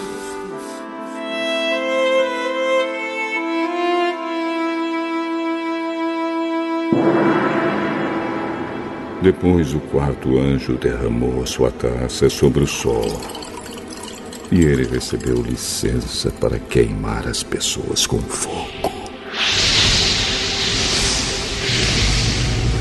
Elas sofreram queimaduras dolorosas causadas por esse fogo e amaldiçoaram o nome de Deus, que tem autoridade sobre essas pragas. Mas não se arrependeram dos seus pecados, nem louvaram a glória de Deus.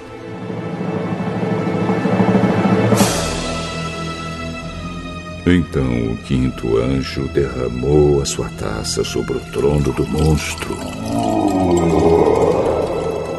cujo reino ficou na escuridão, e as pessoas mordiam a língua de dor e por causa das suas dores e feridas, amaldiçoavam o Deus do céu.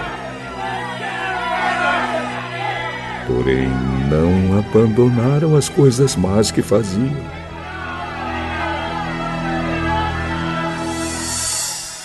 Em seguida, o sexto anjo derramou a sua taça no grande rio Eufrates. O rio secou a fim de se abrir um caminho para os reis que vêm do Oriente. Então vi três espíritos imundos que pareciam rãs, que saíam da boca do dragão, da boca do monstro e da boca do falso profeta. Eles são os espíritos maus que fazem milagres. Esses três espíritos vão aos reis do mundo inteiro a fim de os ajuntar para a batalha do grande dia de Deus, o Todo-Poderoso.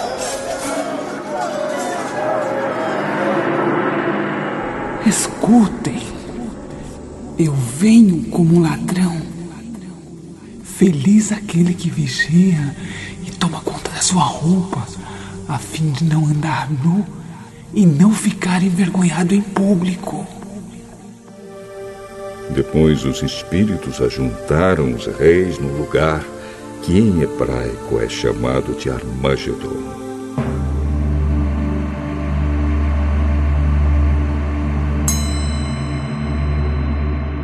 E por último, o sétimo anjo derramou a sua taça no ar. Então uma voz forte veio do trono Está feito!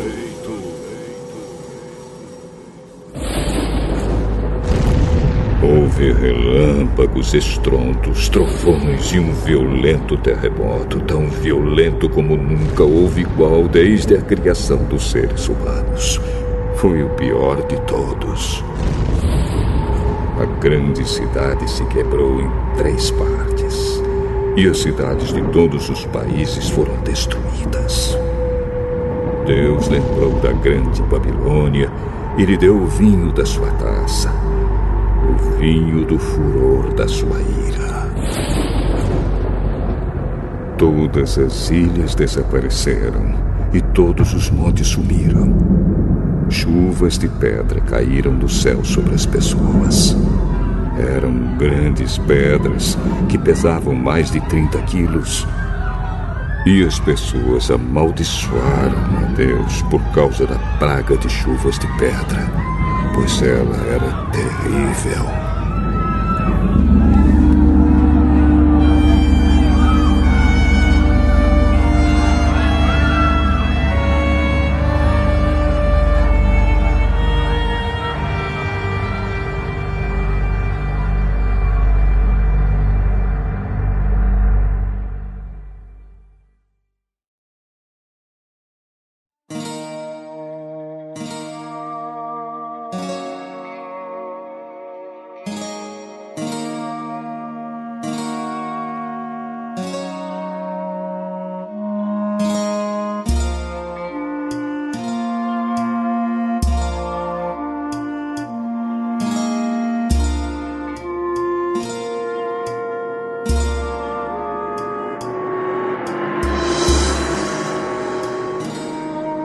Apocalipse, capítulo 17 Então um dos sete anjos que tinham as sete taças veio me dizer: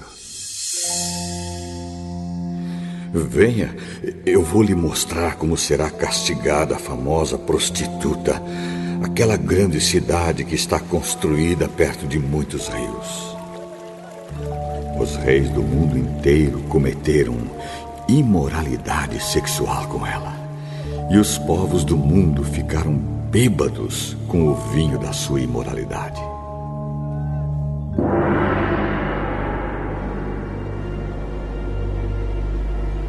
Então o Espírito de Deus me dominou. E o anjo me levou para um deserto, onde vi uma mulher montada num monstro vermelho.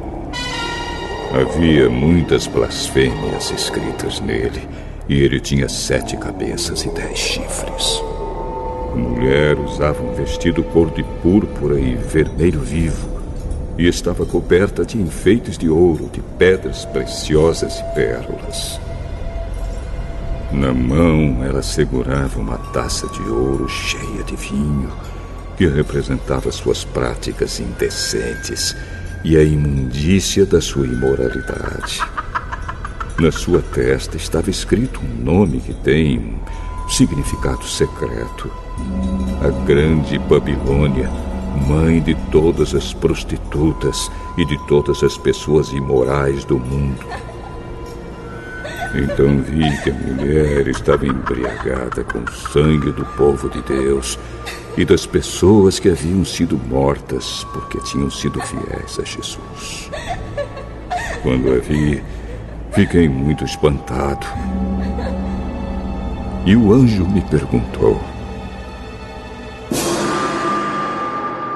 Ah, por que é que você está assim, tão espantado? Vou lhe contar o significado secreto da mulher e do monstro que a carrega, o qual tem sete cabeças e dez chifres.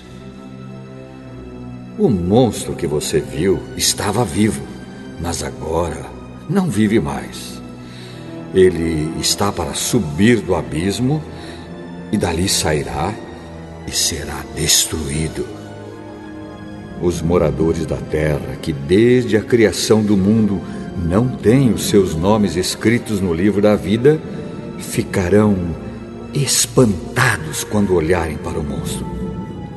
Ele estava vivo. Agora não vive mais, porém tornará a aparecer. Isto exige sabedoria e entendimento. As sete cabeças são sete montes onde a mulher está assentada. Elas também são sete reis. Cinco já morreram. Um está governando e o outro ainda não apareceu. E, quando aparecer, precisará governar por pouco tempo. E o monstro que já esteve vivo, mas que agora não vive mais, é o oitavo rei que faz parte dos primeiros sete e que vai ser destruído. Os dez chifres que você viu são dez reis que ainda não começaram a governar, mas vão receber autoridade para reinar com o monstro durante uma hora. Esses dez estão todos de acordo entre si e dão ao monstro o poder e autoridade que possuem. Eles lutarão contra o Cordeiro e ele os vencerá, porque é o Senhor dos Senhores e o Rei dos Reis. E com ele vencerão os seus seguidores, aqueles que são chamados e aqueles que são fiéis. Então o anjo também me disse: As águas que você viu, onde a prostituta está sentada, são nações, povos, raças e línguas. Os dez chifres que você viu e o monstro odiarão a prostituta. Eles tirarão tudo o que ela tem e a deixarão nua devorarão a sua carne e queimarão o resto no fogo. Os dez reis farão isso porque Deus colocou no coração deles o desejo de fazerem o que Ele quer. Assim, entre si concordarão em entregar ao monstro a autoridade que eles têm para governar. Isso acontecerá até que se cumpram as palavras de Deus. A mulher que você viu é a grande cidade que domina os reis do mundo inteiro.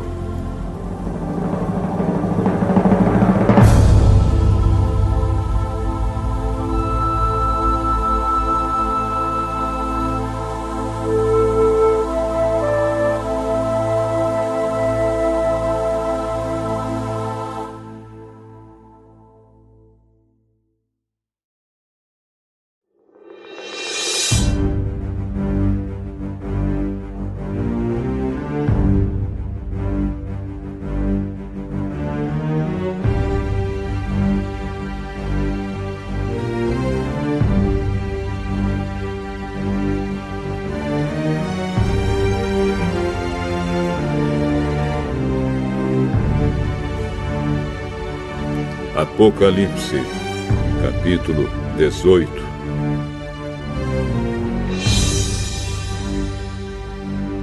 Depois disso, vi outro anjo descendo do céu. Ele tinha um grande poder e o seu brilho iluminava toda a terra. E gritava com voz forte: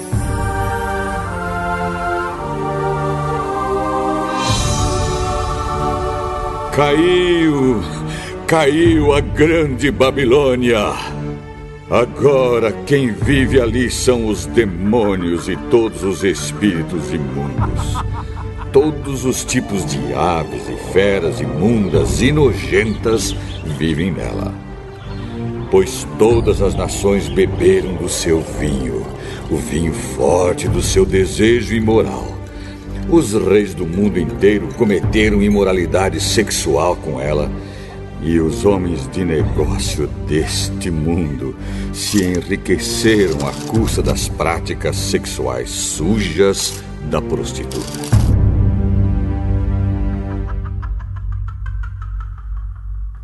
Então ouvi outra voz do céu que disse: Saia desta cidade, meu povo. Saiam todos dela para não tomarem parte nos seus pecados e para não participarem dos seus castigos. Pois os seus pecados estão amontoados até o céu e Deus lembra das suas maldades. Deem a ela o mesmo que ela deu a vocês. Paguem em dobro o que ela fez. Encham a taça dela com bebida duas vezes mais forte do que a bebida que ela preparou para vocês. Deem a ela tanto sofrimento e tristeza quanto luxo e glória ela deu a si mesma. Porque ela pensa assim. Estou sentada aqui como rainha. Não sou viúva e nunca mais vou sofrer. Por isso, um mesmo dia cairão sobre ela estas pragas: doenças, dor e fome, e ela será queimada no fogo.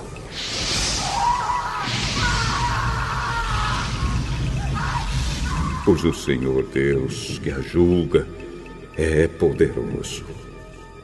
Os reis do mundo inteiro que tomaram parte na imoralidade e na corrupção dela vão gritar e chorar quando virem a fumaça do seu incêndio. Eles ficam de longe porque têm medo de tomar parte no castigo que ela vai sofrer e dizem: Ai de você! Ai de você, Babilônia, grande e poderosa cidade! Em apenas uma hora você já foi castigado. Os comerciantes do mundo inteiro também gritam e se lamentam por causa dela, porque ninguém mais compra os produtos deles. Ninguém compra o seu ouro, prata, pedras preciosas e pérolas, nem o seu linho finíssimo, a sua púrpura a sua sede e a sua lã vermelha, nem qualquer espécie de madeira rara ou qualquer tipo de objetos feitos de marfim e de madeira cara, de bronze, ferro e mármore, nem canela, cardamomo, incenso, mirra ou perfumes. Ninguém compra o seu vinho, azeite, farinha de trigo e trigo em grão, nem gado e ovelhas, cavalos e carruagens nem escravos ou outros seres humanos.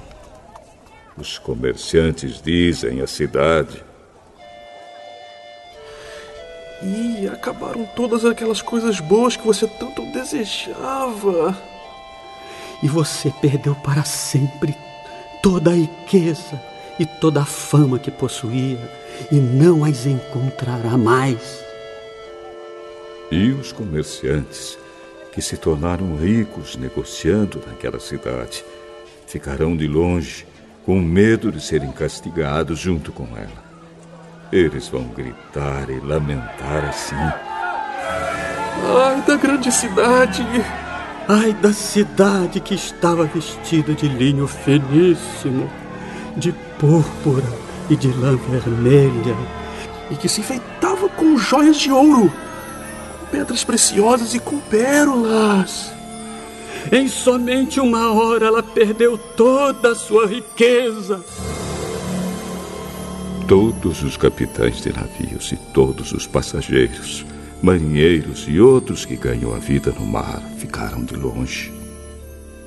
Então, vendo a fumaça do incêndio da cidade, gritaram: Nunca houve uma cidade igual a esta grande cidade! Em sinal de tristeza, eles jogaram pó sobre a cabeça, choraram e gritaram assim. Ai da grande cidade! Ai da cidade onde, à custa da sua grande riqueza, se enriqueceram todos os que tinham navios no mar. Em apenas uma hora, ela perdeu tudo. Alegrem-se, ó céus, por causa da destruição dessa cidade. Alegrem-se, povo de Deus, apóstolos e profetas, pois Deus a condenou pelo que ela fez a vocês. Então um anjo forte levantou uma pedra do tamanho de uma grande pedra de moinho e a jogou no mar. E disse: É assim que a grande cidade de Babilônia será jogada fora com violência e nunca mais será vista. A música dos tocadores de harpa, de flauta e de trombeta e as vozes dos cantores nunca mais serão ouvidas em você. E em você nunca mais será encontrado nenhum trabalhador de qualquer ofício, e nunca mais se ouvirá em você o barulho das pedras de moinho. Em você jamais brilhará a luz de uma lamparina, e nunca mais se ouvirá em você a voz dos noivos e das noivas. Os seus comerciantes foram os mais poderosos do mundo, e com feitiçaria você enganou todos os povos da terra. A grande Babilônia foi castigada, porque nela foi encontrado o sangue dos profetas, o sangue do povo de Deus e o de todos os que foram assassinados na terra.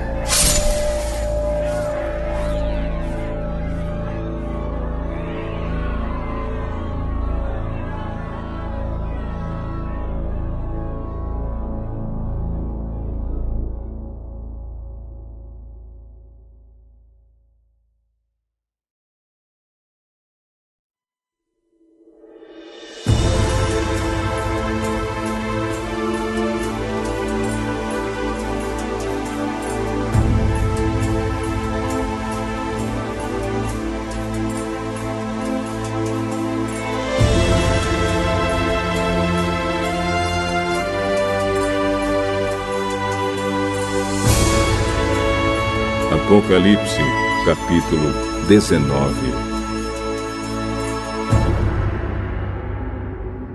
Depois disso, ouvi no céu uma voz forte, como se fosse a de uma grande multidão, que dizia: Aleluia! A salvação, a glória e o poder pertencem ao nosso Deus. Os seus julgamentos são verdadeiros e justos.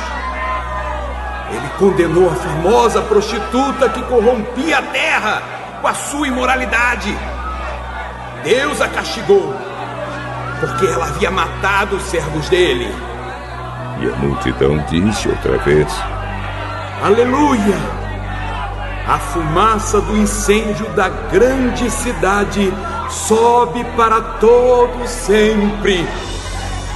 E então os vinte e quatro líderes e os quatro seres vivos caíram de joelhos e adoraram a Deus que estava sentado no trono e disseram: Amém. Amém. Aleluia! Aleluia! Então veio do trono o som de uma voz que dizia: Louvem o nosso Deus, todos os seus servos, todos os que o temem, tanto as pessoas importantes como as humildes.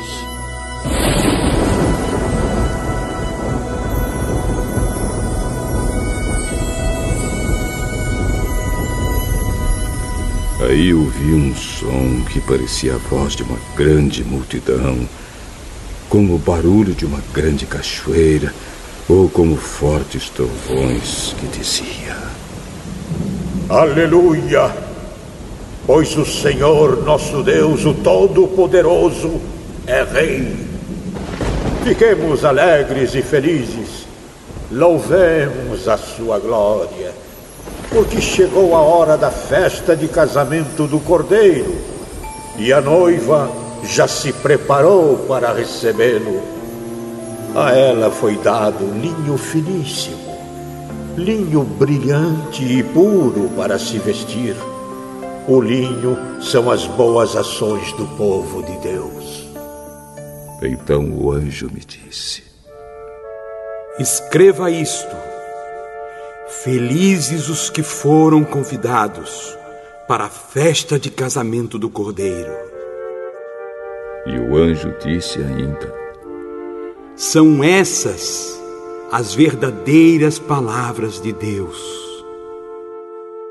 Aí eu me ajoelhei aos pés do anjo para adorá-lo, mas ele me disse: Não faça isso, pois eu sou servo de Deus assim como são você e os seus irmãos, que continuam fiéis à verdade revelada por Jesus.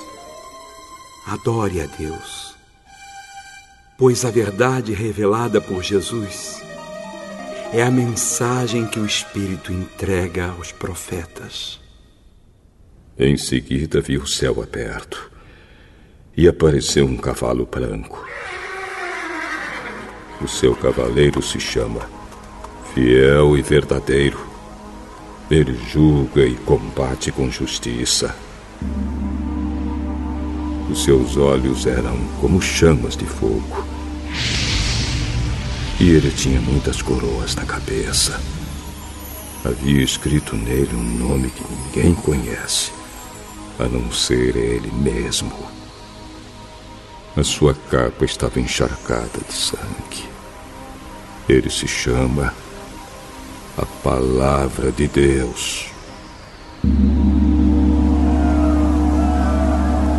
Os exércitos no céu seguiam, montados em cavalos brancos e vestidos de linho branco e puro. Da sua boca saía uma espada afiada, com a qual ele vencerá as nações. Ele as governará com uma barra de ferro e pisará as uvas no tanque do furor da ira do Deus Todo-Poderoso. Na capa e na perna dele estava escrito este nome: Rei dos Reis e Senhor dos Senhores.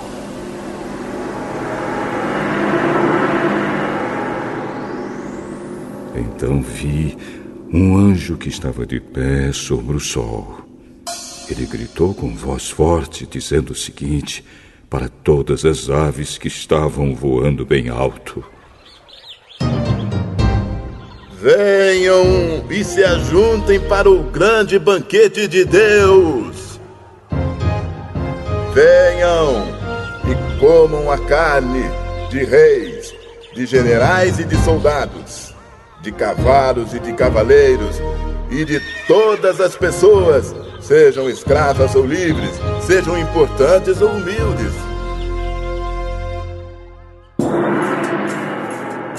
Depois vi o monstro e os reis do mundo inteiro e os seus exércitos reunidos para lutar contra aquele que estava montado no cavalo e contra o seu exército. O monstro foi feito prisioneiro junto com um falso profeta, que havia feito coisas espantosas na sua presença. Com aquelas coisas, ele havia enganado os que tinham o sinal do monstro e os que haviam adorado a imagem do monstro. O monstro e o falso profeta foram jogados vivos no lago de fogo que queima com enxofre. Os seus exércitos foram mortos pela espada que saía da boca daquele que estava montado no cavalo branco. E todas as aves comeram da carne deles, não quererem mais.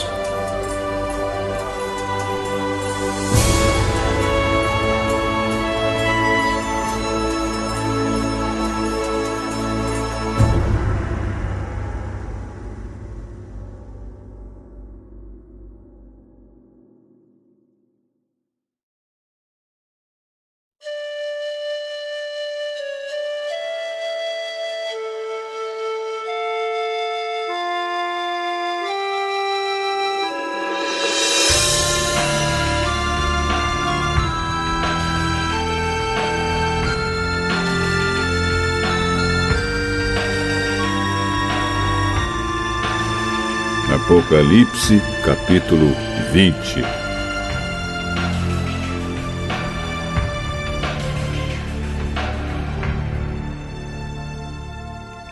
Então vi, descendo do céu, um anjo que tinha nas mãos a chave do abismo e uma corrente pesada.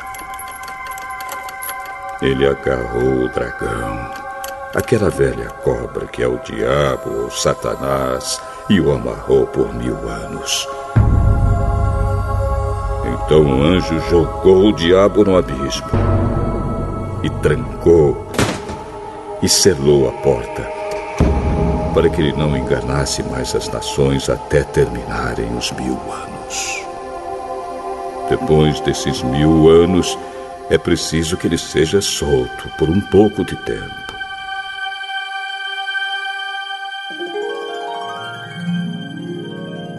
Em seguida vi alguns tronos, e os que estavam sentados neles receberam o poder de julgar.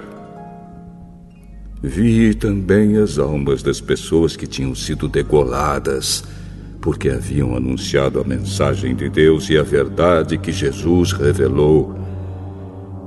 Elas não tinham adorado o monstro nem a sua imagem, nem tinham recebido seu sinal na testa ou na mão.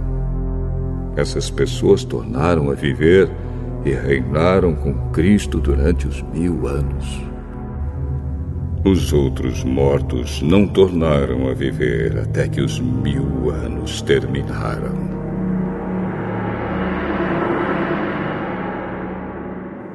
Esta é a primeira ressurreição.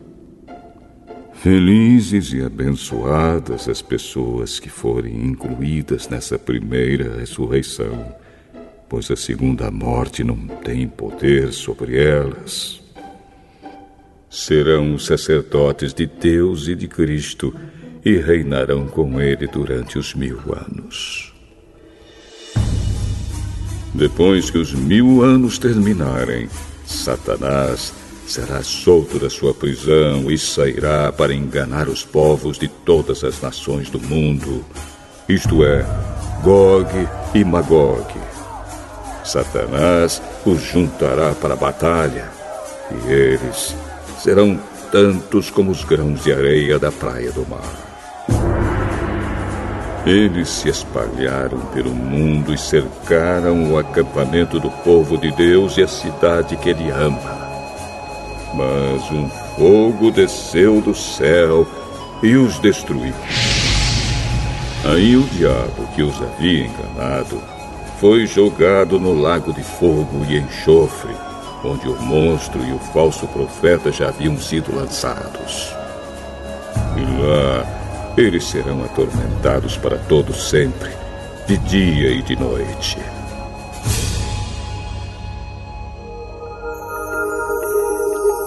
Então vi um grande trono branco e aquele que está sentado nele. A terra e o céu fugiram da sua presença e não foram vistos mais. Vi também os mortos, tanto os importantes como os humildes, que estavam de pé diante do trono. Foram abertos livros, e também foi aberto outro livro, o livro da vida. Os mortos foram julgados de acordo com o que cada um havia feito, conforme estava escrito nos livros. Aí o mar entregou os mortos que estavam nele. A morte e o mundo dos mortos também entregaram os que eles tinham em seu poder. E todos foram julgados de acordo com o que cada um tinha feito. Então a morte e o mundo dos mortos foram jogados no lago de fogo. Esse lago de fogo é a segunda morte. Quem não tinha o seu nome escrito no livro da vida foi jogado no lago de fogo.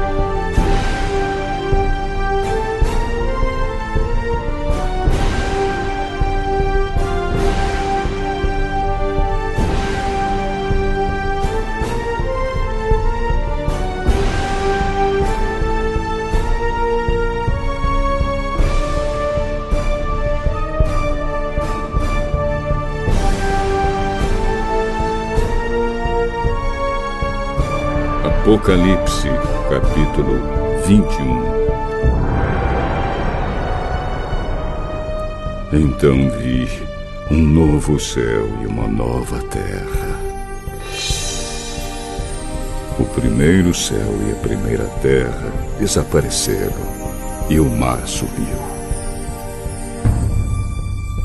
E vi a Cidade Santa, a Nova Jerusalém, que descia do céu ela vinha de Deus, enfeitada e preparada, vestida como uma noiva que vai se encontrar com o noivo.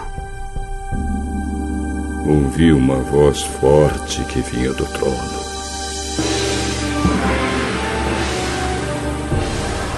Agora, a morada de Deus está entre os seres humanos. Deus vai morar com eles, e eles serão os povos dele. O próprio Deus estará com eles e será o Deus deles. Ele enxugará dos olhos deles todas as lágrimas. Não haverá mais morte, nem tristeza, nem choro, nem dor. As coisas velhas já passaram.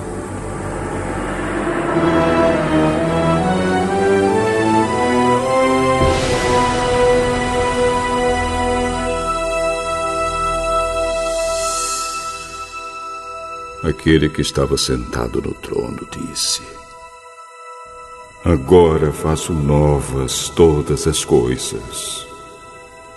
E também me disse: Escreva isto, pois estas palavras são verdadeiras e merecem confiança. E continuou: Tudo está feito. Eu sou o Alfa e o Ômega o princípio e o fim. A quem tem sede, darei a água para beber, de graça, da fonte da água da vida. Aqueles que conseguirem a vitória receberão de mim este presente. Eu serei o Deus deles, e eles serão meus filhos. Mas os covardes os traidores, os que cometem pecados nojentos, os assassinos, os imorais, os que praticam a feitiçaria, os que adoram ídolos e todos os mentirosos. O lugar dessas pessoas é o lago onde queima o fogo e o enxofre, que é a segunda morte.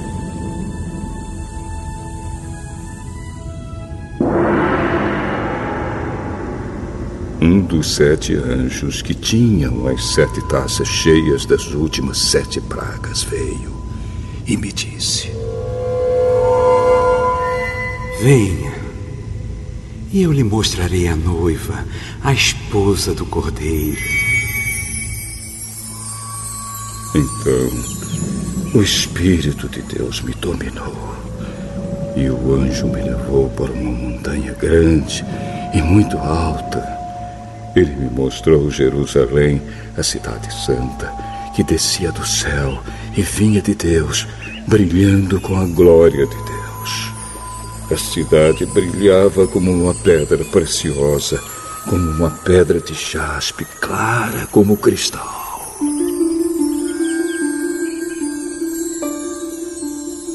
Ela era cercada por uma muralha muito alta e grande, com doze portões guardados por doze anjos. Nos portões estavam escritos os nomes das doze tribos do povo de Israel. Havia três portões de cada lado: três ao norte, três ao sul, três a leste e três a oeste. A muralha da cidade estava construída sobre doze rochas, nas quais estavam escritos os nomes dos doze apóstolos do Cordeiro. O anjo que falou comigo levava consigo uma vara de ouro para medir a cidade, os seus portões e a muralha. A cidade era quadrada, pois o seu comprimento era igual à sua largura. O anjo mediu a cidade com a vara de ouro e viu que media dois mil e duzentos quilômetros. O seu comprimento, largura e altura eram iguais. O anjo mediu também a muralha e viu que tinha 64 metros de largura, conforme as medidas comuns que o anjo estava usando. A muralha era de jaspe e a própria cidade era de ouro puro, claro como vidro. As rochas do alicerce da muralha estavam enfeitadas de todo tipo de pedras preciosas. A primeira rocha estava enfeitada de jaspe, a segunda de safira, a terceira de ágata, a quarta de esmeralda, a quinta de sardônica, a sexta de sárdio, a sétima de crisólito, a oitava de berilo, a nona de topázio, a décima de crisópraso, a décima primeira de jacinto e a décima segunda de ametista. Os doze portões são doze pérolas, e cada um desses portões era feito de uma só pérola. A rua principal era de ouro puro, claro como vidro. Não vi nenhum templo na cidade, pois o seu templo é o Senhor Deus, o Todo-Poderoso e o Cordeiro. A cidade não precisa de sol nem de lua para iluminarem, pois a glória de Deus brilha sobre ela. E o Cordeiro é o seu candelabro. Os povos do mundo andarão na luz dela, e os reis da terra vão lhe trazer as suas riquezas. Os portões da cidade estarão sempre abertos o dia inteiro. Não se fecharão, porque ali não haverá noite. As nações vão trazer os seus tesouros e as suas riquezas para a cidade. Porém, nela não entrará nada que seja impuro, nem ninguém que faça coisas vergonhosas ou que conte mentiras. Entrarão na cidade somente as pessoas que têm o seu nome escrito no livro da vida, o qual pertence ao Cordeiro.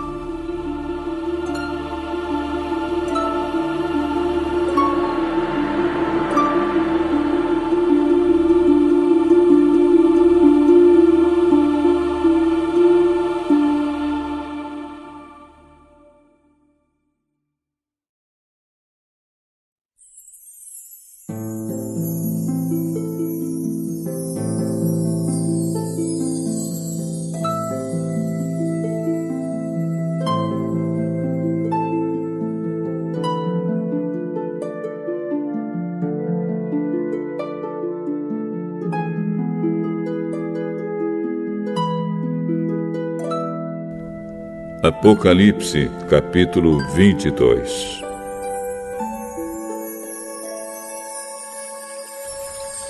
O anjo também me mostrou o rio da água da vida, brilhante como cristal, que sai do trono de Deus e do Cordeiro e que passa no meio da rua principal da cidade. Em cada lado do rio está a árvore da vida que dá doze frutas por ano, isto é, uma por mês. E as suas folhas servem para curar as nações. E não haverá na cidade nada que esteja debaixo da maldição de Deus. O trono de Deus e do Cordeiro estará na cidade, e os seus servos o adorarão. Verão o seu rosto, e na testa terão escrito o nome de Deus. Ali não haverá mais noite, e não precisarão nem da luz de candelabros, nem da luz do sol, pois o Senhor Deus brilhará sobre eles e reinarão para todo sempre. Então o anjo me disse: essas palavras são verdadeiras e merecem confiança. O Senhor Deus, que dá o seu espírito aos profetas, enviou o seu anjo para mostrar aos seus servos as coisas que precisam acontecer logo. Jesus diz: Escutem, eu venho logo.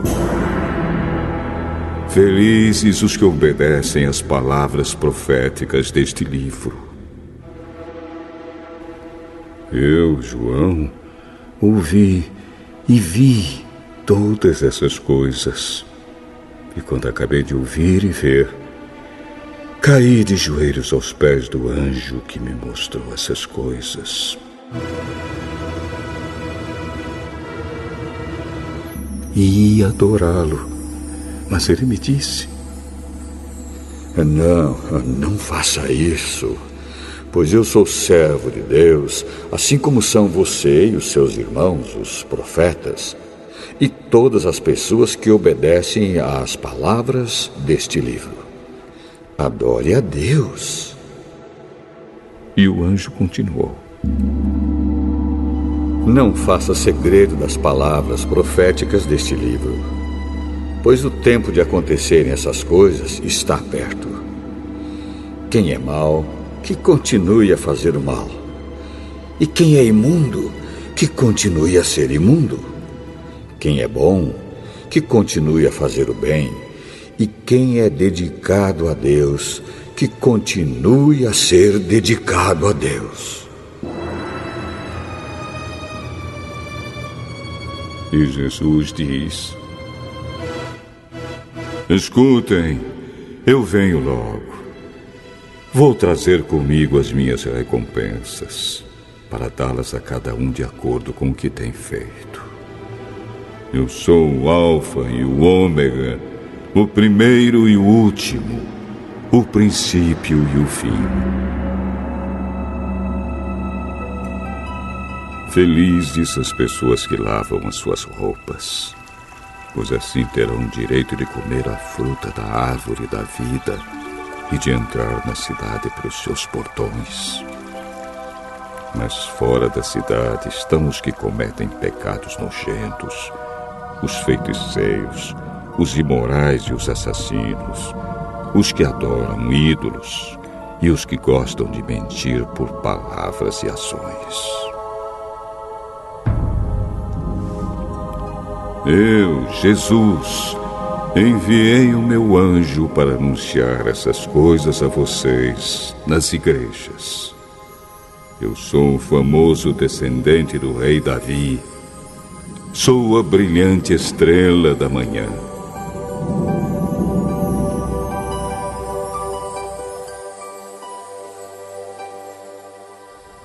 O Espírito e a noiva dizem: Venha! Aquele que ouve isso, diga também: Venha. Aquele que tem sede, venha. E quem quiser, receba de graça da água da vida. Eu, João, aviso solenemente aos que ouvem as palavras proféticas deste livro. Se alguma pessoa acrescentar a elas alguma coisa, Deus acrescentará ao castigo dela as pragas descritas neste livro. E se alguma pessoa tirar alguma coisa das palavras proféticas deste livro, Deus tirará dela as bênçãos descritas neste livro, isto é, a sua parte da fruta da árvore da vida e também a sua parte da cidade santa. Aquele que dá testemunho de tudo isso diz: Certamente venho logo. Amém. Vem, Senhor Jesus. E que a graça do Senhor Jesus esteja com todos.